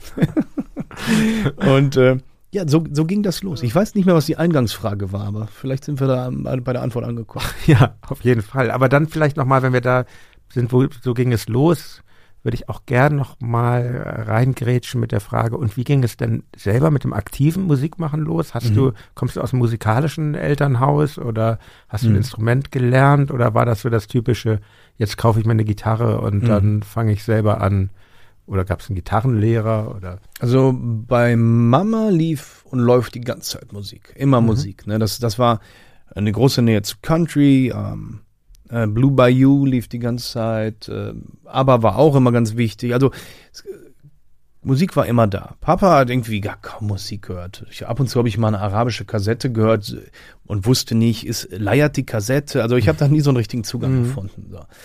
Ähm, ich habe dann in der Schule am, zum, im selben Moment wie der damals noch unbekannte Schlagzeuger Andy eine Schulband gesehen und wir haben beide in dem Moment gedacht, fuck, das wollen wir auch machen. Und ich weiß nicht wie, aber irgendwie haben wir uns angesprochen, sag mal, willst du? Ja, ich will, Schlagzeug, mhm. ja, ich Gitarre und dann ging's los. Zu Weihnachten haben wir uns die Instrumente gewünscht. Ja, das war der Start. Und dann gab's kurzzeitig einen Gitarrenlehrer, aber es ging mir auf den Nuss, weil der hat mir nur äh, Banks of the Ohio gezeigt, was meine Mutter natürlich toll fand, aber ich konnte mit äh, C, G, F offen gegriffen nichts anfangen. Du willst, wolltest die Power Chords, ne? Die Power Chords, die habe ich mir dann selber beigebracht und auch so beigebracht, dass die Fingerhaltung bis heute falsch ist, also extrem ineffektiv. Da muss ich also. Das ist schon krass am Autodidaktentum. Ich habe ich hab früher das Plex völlig falsch. Ich auch. Irgendwann habe ich mir das so umgewöhnt. Jetzt ja. ist es so halbwegs okay. Ich habe mir das vor einem halben Jahr oder einem Jahr umgewöhnt. Ich bin immer noch nicht sicher, ob es richtig ist. Wirklich. Weil ich habe mir den, den Fingernagel immer abgespielt. Das, ja, ja, ich hatte hier auch dann ja, immer solche. Oh. Es ärgert mich selber ein bisschen. Es ärgert mich wirklich, weil man macht sich schwer. Ich bin immer noch, also ich bin weit weg von einem guten Gitarristen, aber es ist. Naja. Nee, doch, nee, nee, vielen Dank. Zweites Kompliment. Äh, aber nein, es ist tatsächlich, es ist eine okaye Gebrauchsgitarre. Leider nicht mehr. Aber darum geht's in unserer Musik auch nicht. Würde ich auch sagen. Und bei euch ging's weiter. 2011 ging's, also nachdem ihr dann eben bei JKP im Management wart, oder so zeitgleich, kam äh, Santa Muerte, das mhm. Album, schon mhm. Platz drei in den mhm. Charts. Mhm. Und da sind wirklich viele Hits drauf, so finde mhm. ich. Also ähm, Harter Weg, äh, Wie weit wir gehen, Meine Sache, ähm, Tanzt du noch einmal mit mir, ähm, und ich finde äh, sehr schön die Single-Auskopplung, wie weit wir gehen. Das ist ja eigentlich ein Folksong mit mhm. Wechselbass. Mhm. Und ähm, ich finde auch, da hast du so sehr zu, zu, deiner eigenen Sprache schon gefunden. Ich zitiere noch mal ein bisschen. Ohne Begleitung, niemand neben dir, die Akquisen liefen schlecht, deine Freunde sind falsch, die Flasche verdammt echt, weit entfernt in dieser Nacht von Dialog und Verkehr, das Ganze ist wenig edel, aber solitär. Also mhm. ich finde, da sind schon so ganz eigene Vokabeln drin, mhm. Akquisen, mhm. solitär mhm. und ähm, ähm, wie, wie, wie, wie arbeitest du da? Wie kommst du auf solche Vokabeln, auf solche mhm. Versen? Hast du, bist du jemand, der immer ein Notizbuch dabei hat und sich was aufschreibt oder, oder setzt du dich so in dein Arbeitszimmer und mhm. dann fließt das aus dir raus? Ich habe mein, mein Handy ist mein Notizbuch. Da habe ich eine Notizen-App und ähm, die wird natürlich immer länger, da schreibe ich ein paar Sätze irgendwie rein, die mir auffallen.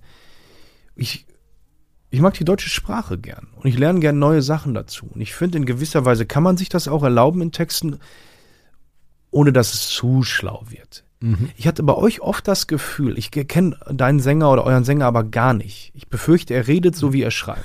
Ja, ich glaube, es ist ein hochgradig schlauer Mann. Aber ich habe, weil ich mich zu wenig damit beschäftigt habe, oft das Gefühl, das ähnlich wie Kracht, ja, äh, ja. Kracht mit seinem Buch, ich glaube, die Toten. Mhm. Oder ich zieh's mal von euch weg. Kracht, ja. ich lese gerne, aber Kracht in seinem Buch Die Toten ist mir ein bisschen auf den Nuss gegangen, ja? Weil ich, ich lerne dauernd neue Worte, aber oh, Fluidum. Hm, so.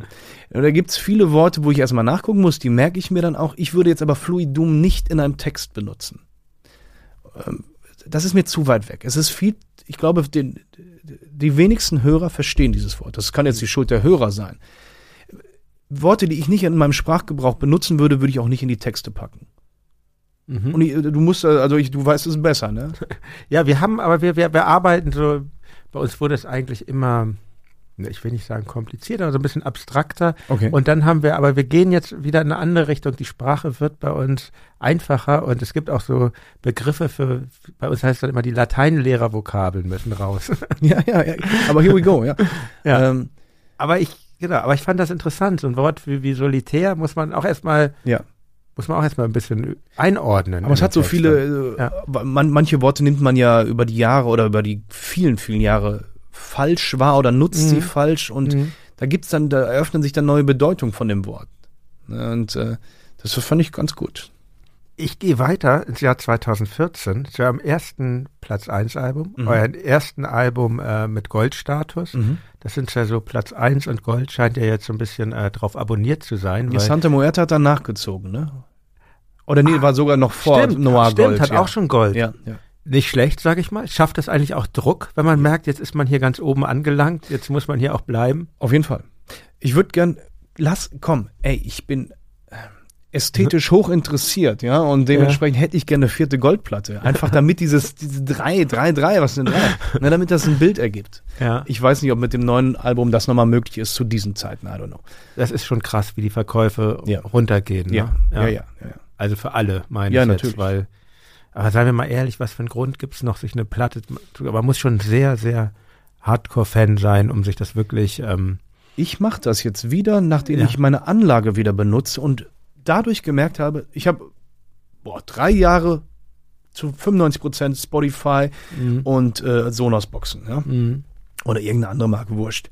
So habe ich Musik gehört und habe mich dran gewöhnt. In dem, gan- der ganzen Wohnung lief Musik aus allen Ecken. Meine Freundin hat gekotzt. Die kam aus dem Großraumbüro und zu Hause ging es direkt weiter.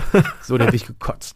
Dann habe ich oben im neuen Dachbodenbüro die Anlage wieder aufgebaut und habe gemerkt, shit, als ob eine Decke von der Musik genommen wird. Du hörst das Lied bei Spotify, bei Apple Music, bei Amazon und dann legst du die CD ein mit demselben Song. Oh. Und so habe ich wieder angefangen, Musik deutlich mehr zu lieben. Mhm. Aber ich muss mich disziplinieren. Natürlich, das ist ein Bonbonladen. Wird das nur auf Spotify ausgestrahlt? Das hier, nein, nein, nein, das wird, ähm, wir sind nicht Spotify-exklusiv. Also Nee, diese ganzen, diese ganzen Streaming-Plattformen, äh, nenne ich jetzt nochmal die anderen, Amazon, äh, Amazon Prime Music und Tinder. Äh, nee, Tinder ist ja keine Streaming-Plattform. das, das äh, Reflektor gibt's nur bei Tinder. so, ähm, ähm, das ist ein Bonbonladen und das ist Mhm. toll. Ich liebe es. Ich möchte nicht darauf verzichten. Diese kuratierten Mixe, die dann erstellt werden über den Hörgeschmack. Wahnsinn. Solange dir keiner rumfuchtelt. Ne? Mhm. Sobald die Band mal deinen Account hat, ist unhörbar. Aber das sage ich auch immer wieder, du, du dankst keiner Band mehr mit, als mit dem Kauf der Platte. Das ist, das ist das größte Kompliment, das ist die größte Unterstützung für eine Band. Und deswegen, ich finde es toll. Und, und se- selbst wenn uns Leute schreiben, Leutis, wir haben eure, ich habe eure Platte gekauft, obwohl ich Musik nur noch online höre. Aber Dankeschön, wollte ich sagen. Sag ich Ja, ich meine, das ist ja auch ein gegenseitiges. Deshalb sprach ich auch über die Boxen, weil Ja. ich finde, man muss schon sagen, ja, man gibt sich sehr viel Mühe als Band. So, ne? Ja. Das ist ja so aufgefächert. Es gibt diese verschiedenen Formate, Ja. aber ja, ich, mein Wunsch ist schon auch, dass das noch, dass es irgendwie bestehen bleibt, dieses Mhm. äh, physische Format. Wenn es auch in der Nische sein So wird. wird's ich meine, das sein. geht jetzt blitzschnell Ja. gerade so, dass das echt, dass einfach so Ja. das Streaming ankommt, so wirklich in Mhm. der Mitte der Bevölkerung, wie Ja. man so schön sagt. Ja. Aber Durch die Pandemie sicherlich noch mehr. ja, ja, stimmt. Aber um nochmal auf äh, euer 2014er Album Noir zurückzukommen, ähm, einige Themen des Albums sind Einsamkeit, bei Ist da jemand, Verlust, Zurück in Schwarz, Orientierungslosigkeit, wo es hingeht, Unverbundenheit, nach vorne gehen, Aussteigertum, ich hol dich da raus, Verlust hatte ich schon, aber hier nochmal bei Wo bist du? Du fehlst. Erschöpfung, ich Mhm. brenn, Sucht, na, na, na, ich krieg das hin. Entfremdung, irgendwo dazwischen, Rassismus, Ja. der Rest und ich. Und zum Schluss kommt dann nach der wirklich großen Frage nach Gott, in das da oben ein versöhnliches Ende, gutes Leben. Mhm. Aber insgesamt, warum ist das Album so dunkel, so Mhm. existenziell geraten? Was ist da passiert?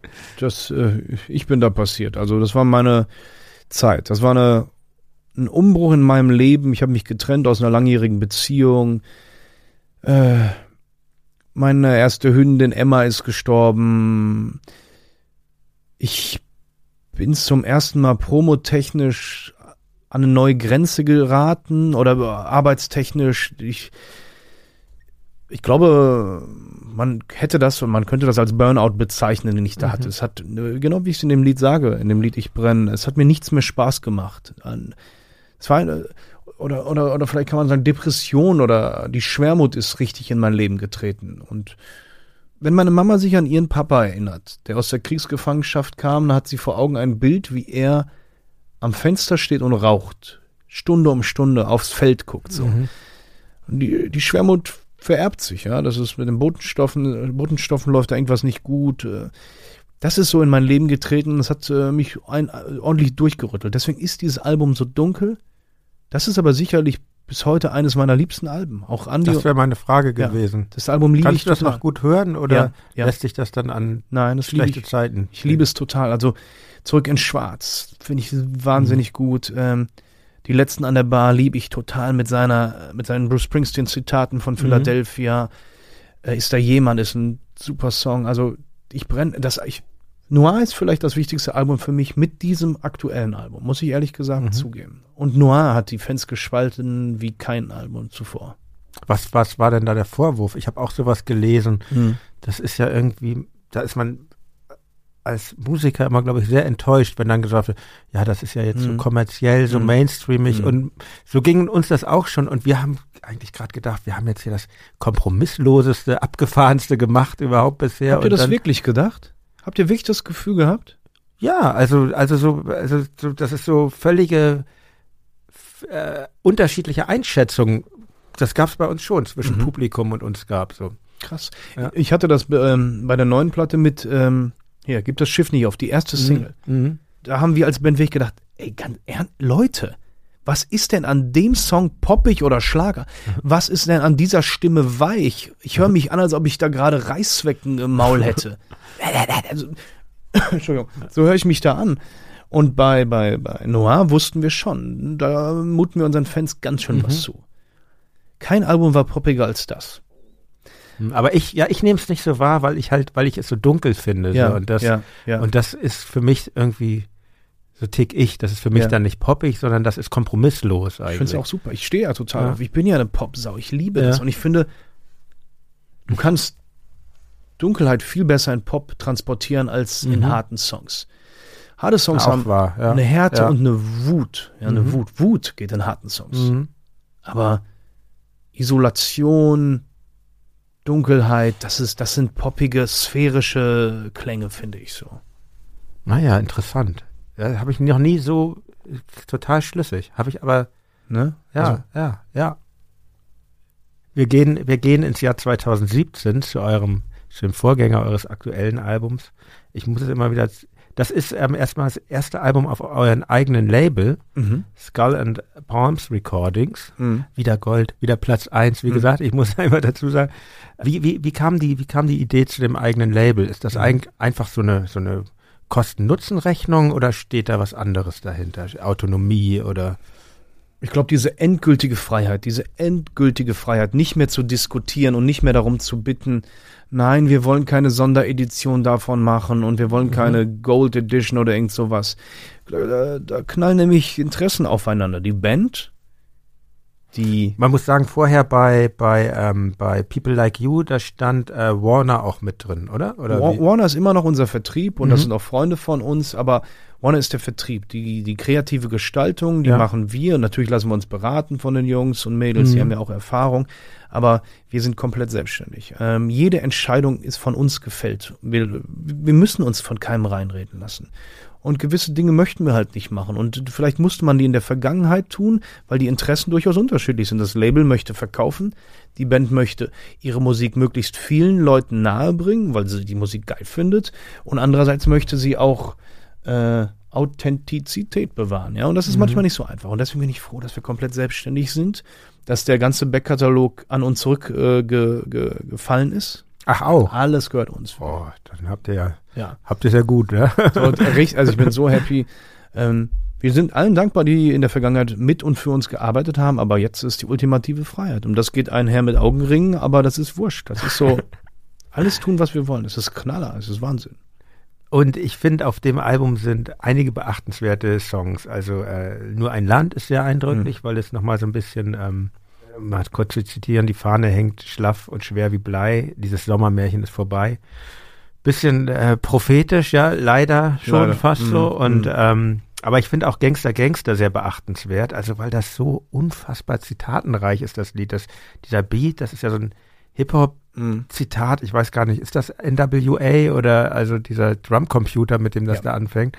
Und ähm, dann kommen Synthesizer Bass und Arpeggios Mhm. und im Text dann ein, ein Emma Goldman Zitat von der berühmten Anarchistin, nicht meine Revolution, wenn ich nicht tanzen Mhm. kann. Und dann geht's weiter mit dem Hosenzitat, den Arm aus dem Fenster, das Radio voll an. Mhm. Ähm, dann wird auf die Specials verwiesen, auch übrigens eine Band, die ich sehr liebe. Ähm, der Song biegt kurz Richtung Ska ab und dann wieder in Rock einzumünden, wieder in, in Ska äh, zurückzugehen und endet wieder mit dem Drumcomputer. Also wie ist denn sowas entstanden? Das ist ja ein wahnsinniges Monstrum.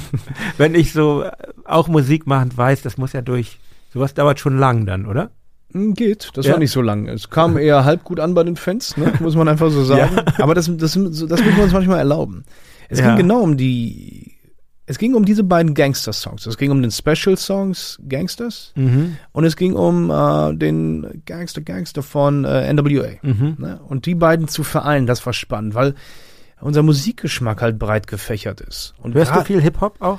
nicht so viel. Das ist R&B, das was heutzutage R&B heißt, höre ich quasi gar nicht. Das mag Mhm. ich nicht. Ähm, Hip-Hop gibt's immer wieder sehr, sehr gute Künstler, aber vor allem dieses NWA-Album. Das ist für mich ein Meilenstein, weil das auch so musikalisch ist. Mhm. Das ist so, so kreativ. Das ist, wenn man das vergleicht mit dem ganzen Autotune-Rap, der heute da ist, den ich nicht hören kann. Keine einzige Minute. Aber dieses Album von NWA, äh, welches ist das? Ja, ich weiß. Ich pack's auf jeden Fall Ja, in die Playlist. bitte. Ähm, das ist krass. Und hat, es gibt noch ein paar Hip-Hopper, die mich wirklich beeindrucken. Also es gibt viele Public Enemy-Sachen. Die letzte Public Enemy-Platte, die auch ganz krass ist. Oder hier diesen ewigen goldenen Song, den wir, das ist der letzte Song, bevor wir aus dem Backstage auf die Bühne gehen. Der läuft dann, wenn wir rausgehen. Den hören die Fans nicht. Mhm. Das ist von Public Enemy Harder Than You Think. Harder Than You Think. Ach, ihr habt im Backstage Ja. schon eine Anlage, Wir wo haben da Boomboxen, das ist, wird dann richtig geballert, dann bringen wir uns in Stimmung und am Ende läuft dieser Song. Das ist, der ist überkrass. Den musst du bitte auch auf die Playlist packen. Mach ich, mach ich. okay, also so bringt ihr euch da in Stimmung. Oh ja. Sehr, sehr interessant. Wir, labern nur bla bla bla. Ach, jetzt sind wir dran. Oh, und dann zack. Wir haben so viele Rituale, du kannst dir nicht vorstellen. Das ist wirklich durchgetaktet. Am Ende geht's nach, und die Rituale müssen auch sein. Gemeinsames Einsingen im Kreis, Küsschen, Gin Tonic, äh, die gewissen Songs. Das ist so, na, das gehört dazu. Und ich möchte noch sprechen über den Songs, ähm, wenn ich so, also wenn ich so Songs höre wie, wie ihr da oben, da denke Mhm. ich so, du hast ja selber gesagt, du bist eine, wie hast du gesagt, Popsau? Also Mhm. ich denke, da, Mhm. ihr habt da wenig Berührungsängste zu den ganz breiten Gesten Mhm. auch. Und ähm, mal fies gefragt, ne? Wenn du jetzt mal nicht The Clash sagen darfst und auch nicht ähm, Bruce Springsteen sagen darfst, ähm, der Einfluss ist ja auch unverkennbar in Mhm. eurer Musik. Wenn du dich jetzt entscheiden müsstest zwischen, Mhm. sagen wir mal, Andreas Burani und den Forskins, wohin würdest du abzweigen? Das ist schon nicht gut, dass ich so lange überlege, ne? Ich äh, kenne Andreas Borani tatsächlich überhaupt nicht persönlich. Ich finde, der hat eine schöne Stimme, aber ich würde mich für die Forskins entscheiden. Ne? Okay. Weil die auch einen unfassbaren Song haben, Plastic Gangsters. Äh, doch, Plastic Gangster. Ja, genau. Der, es gibt ein paar sehr gute Songs von denen. Die haben natürlich äh, eine- viele Wechsel innerhalb der Band, wo viele bekloppte Typen auch bei waren. Aber Hoxton Tom, die ewige Komponente, der Bassist, das ist kein falscher Typ. Das ist ein okayer Typ. Ne? Also Wie alle Bassisten. so, bitte. Und Bassistinnen. Ja, Es gibt ein sehr geiles T-Shirt, Hoxton Tom for President. Das wäre was für dich. sehr gut. Sieht super aus.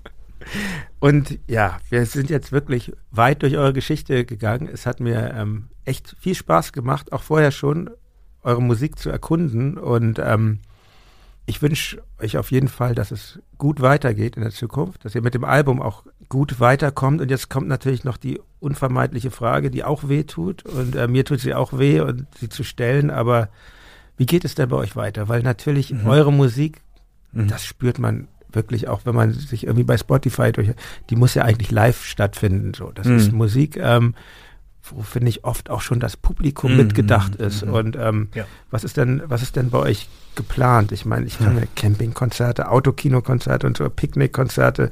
Ist wie, wie, wie ist da deine Stimmung? Mhm. Wie, wie wollt ihr das angehen? Weil das ist ja nun, Mhm. ich meine, es ist ein Licht am Ende des Tunnels zu sehen und wenn das jetzt ausgestrahlt wird, ich meine, wir sind jetzt Anfang Mai, Mhm. vielleicht ist es da auch noch mal besser, aber wie, Mhm. vielleicht ist auch mal solche schwere Fragen sind schwierig, weil die Klar. Aktualität sie so überholt dann, aber Mhm. was ist euer Plan? Ähm, was wir uns immer gesagt haben und äh, was sich bis heute nicht geändert hat, diese klassischen Broilers-Konzerte, wie man die kennt, mit lauter Musik von der Bühne, mit alle aus demselben Becher saufen, mit nackten Oberkörper, Männlein, Weiblein und so. Das machen wir nur, wenn es wieder so möglich ist. Das, äh, wenn wir nur unter Auflagen spielen können mit Picknickdecken oder so, dann müssen wir das, was von der Bühne kommt, ändern. Was wir nicht tun, wenn wir werden keine Autokinokonzerte spielen, wir wurden ganz früh angefragt, habe ich keinen Bock drauf. Das ist ja wie hier Stephen King Carey oder so, dass ich auf einen Autofriedhof gucke. und jetzt alle mal die Autolicht hupen und jetzt alle mal hupen. Da habe ich keinen Bock drauf. So. Mhm. Haben wir nicht gemacht, machen wir nicht. Wir können uns vorstellen, weil es ja einfach unrealistisch ist, dass Konzerte jetzt in absehbarer Zukunft so stattfinden, wie wir sie kennen und lieben, dass wir uns vielleicht doch für so eine oder eine Art von Picknicknummer entscheiden, die dann aber bedeutet, dass wir eher Broilers Akustik von mhm. der Bühne machen. Das können wir ganz gut auf so eine ganz eigene Weise. Das ist dann viel intimer. Das hat den Vorteil, dass wir sitzen und dementsprechend nach dem Gin-Genuss auch nicht umfallen können. Also es ist wirklich auf allen Seiten Win-Win. Das, das kann ich mir vielleicht vorstellen. Und dann, wir haben viele bekloppte Ideen, wie wir es vielleicht dennoch schaffen, nah an den Fans zu sein, um dann im besten Falle weiß ich nicht. Können wir über den Herbst nachdenken oder vielleicht über das Frühjahr 22 oder den Sommer 22? Ich weiß am Ende des Tages, und jetzt meine ich so, alles wird wieder okay. Das meine ich so. Ich glaube daran. Und ähm, das wird großartig. Lieber Sammy, vielen Dank für das schöne Gespräch. Danke dir. Das war mein Gespräch mit Sammy Amara von den Broilers. Ich hoffe, ihr hattet ebenso viel Spaß und Freude wie ich. Wenn ihr Feedback zur Folge oder zum Podcast habt, schreibt mir gerne eine Mail an reflektor.4000herz.de. Wenn euch diese Folge gefallen hat, dann werdet Mitglied im Club Reflektor. Ich verspreche euch, es lohnt sich. Zum Schluss wie immer die Empfehlung auf einen anderen 4000 Hertz Podcast. Hört euch doch bitte mal dieses hier an.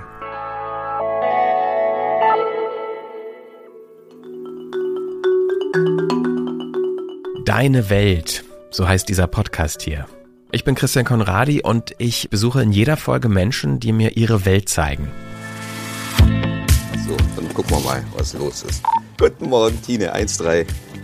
Der Tag wird beschissen. Schön. das ist Jura. Jura ist Radkurier. So sieht's aus, mhm. genau. Und fährt bis zu 3000 Kilometer jeden Monat durch Berlin mit seinem Lastenrad. Das klingt echt anstrengend. Das heißt, er holt und bringt Dinge, die für normale Kuriere zu groß sind. Tina, kurz mal eine Nachfrage. Bagger und LKWs, was? In dieser Folge begleite ich ihn. Zumindest ist das der Plan. Also wenn ich dir irgendwie zu langsam fahre oder so, ne, sag einfach Bescheid. Du, das ist vollkommen. Also, ne, alles gut. Wir, wir liegen ganz kurz in der Zeit. Das passt alles. Bitte 1-3. Ja, bitte 1-3. Ich habe einen kleinen Hinweis, wie du an den Bagger und den LKW kommst. Ich freue mich. Ich guck's mir gleich an. Einmal nix. Ja. Pakete, Essen, Supermarkt, Einkäufe, immer mehr wird geliefert. Damit Leute wie ich es bequemer haben, sind Leute wie Jura bei Wind und Wetter auf der Straße unterwegs. Ich will wissen, wie sich das anfühlt und werde deshalb zumindest für ein paar Stunden selbst zum Radkurier. Ah darfst jetzt was für deine Beine tun, vierter Obergeschoss. Oh, ja. In dem Job dreht sich alles um Geschwindigkeit. Und das im gefährlichen Verkehr der Großstadt. Einkalkuliertes Risiko. So ja. würde ich das eigentlich tatsächlich nennen, ja. Und ich mittendrin. Ja, wir sollten vielleicht mal nachdenken, den Christian abzuwerben. Der ist echt zackig unterwegs. Sehr gerne. Dann wird das hier noch zur Bewerbungsfahrt. Deine Welt bei Apple Podcasts, Spotify und überall, wo es Podcasts gibt. Wir hören uns, hoffe ich. Herzlichen Dank fürs Zuhören und bis zum nächsten Mal. Euer Jan Müller.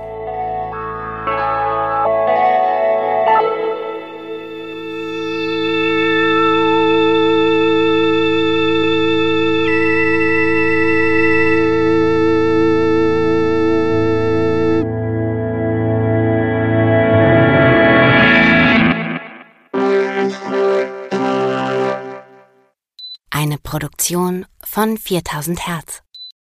Ich dachte ja, wir machen einen Podcast zusammen, Joko, und dann ähm, hängen wir einfach ab, einmal die Woche, unterhalten uns ein bisschen lustige Alltagsbeobachtung, manchmal politisches ja. Take, dies, das, Feierabend. Was stattdessen passiert, ich muss Sport machen. Naja, Scheiße. Auf eine gewisse Art und Weise ist es aber auch abhängend, ne? ja gut, ähm, das ist aber so, so eine Entwicklung, die man natürlich nicht kommen sieht, wenn man einen Podcast beginnt, wo man aber, wenn man einen Podcast hat, wie wir beide, der jeden Donnerstag erscheint, äh, und Sunset Club heißt, sehr dankbar darüber ist, dass zum Beispiel ein Gast wie Kai Pflaume sagt, hast du nicht Bock auf eine Klimmzug-Challenge? Ja, und jetzt mache ich seit zweieinhalb Monaten, trainiere ich Klimmzüge. Bald ist es soweit. Die große Auflösung, habe ich es geschafft, einen Klimmzug zu schaffen. Also habe ich es geschafft, ihn zu schaffen. Und die Laune ist im Keller bei mir, außer natürlich, wenn wir uns unterhalten miteinander. Aber den Rest der Zeit, den ich nicht mit dir Podcast mache, mache ich ja Sport. Ja, äh, schaltet doch einfach ein und hört rein. Wir würden uns sehr freuen. Und wenn es euch nicht gefällt, sagt es bitte keinem.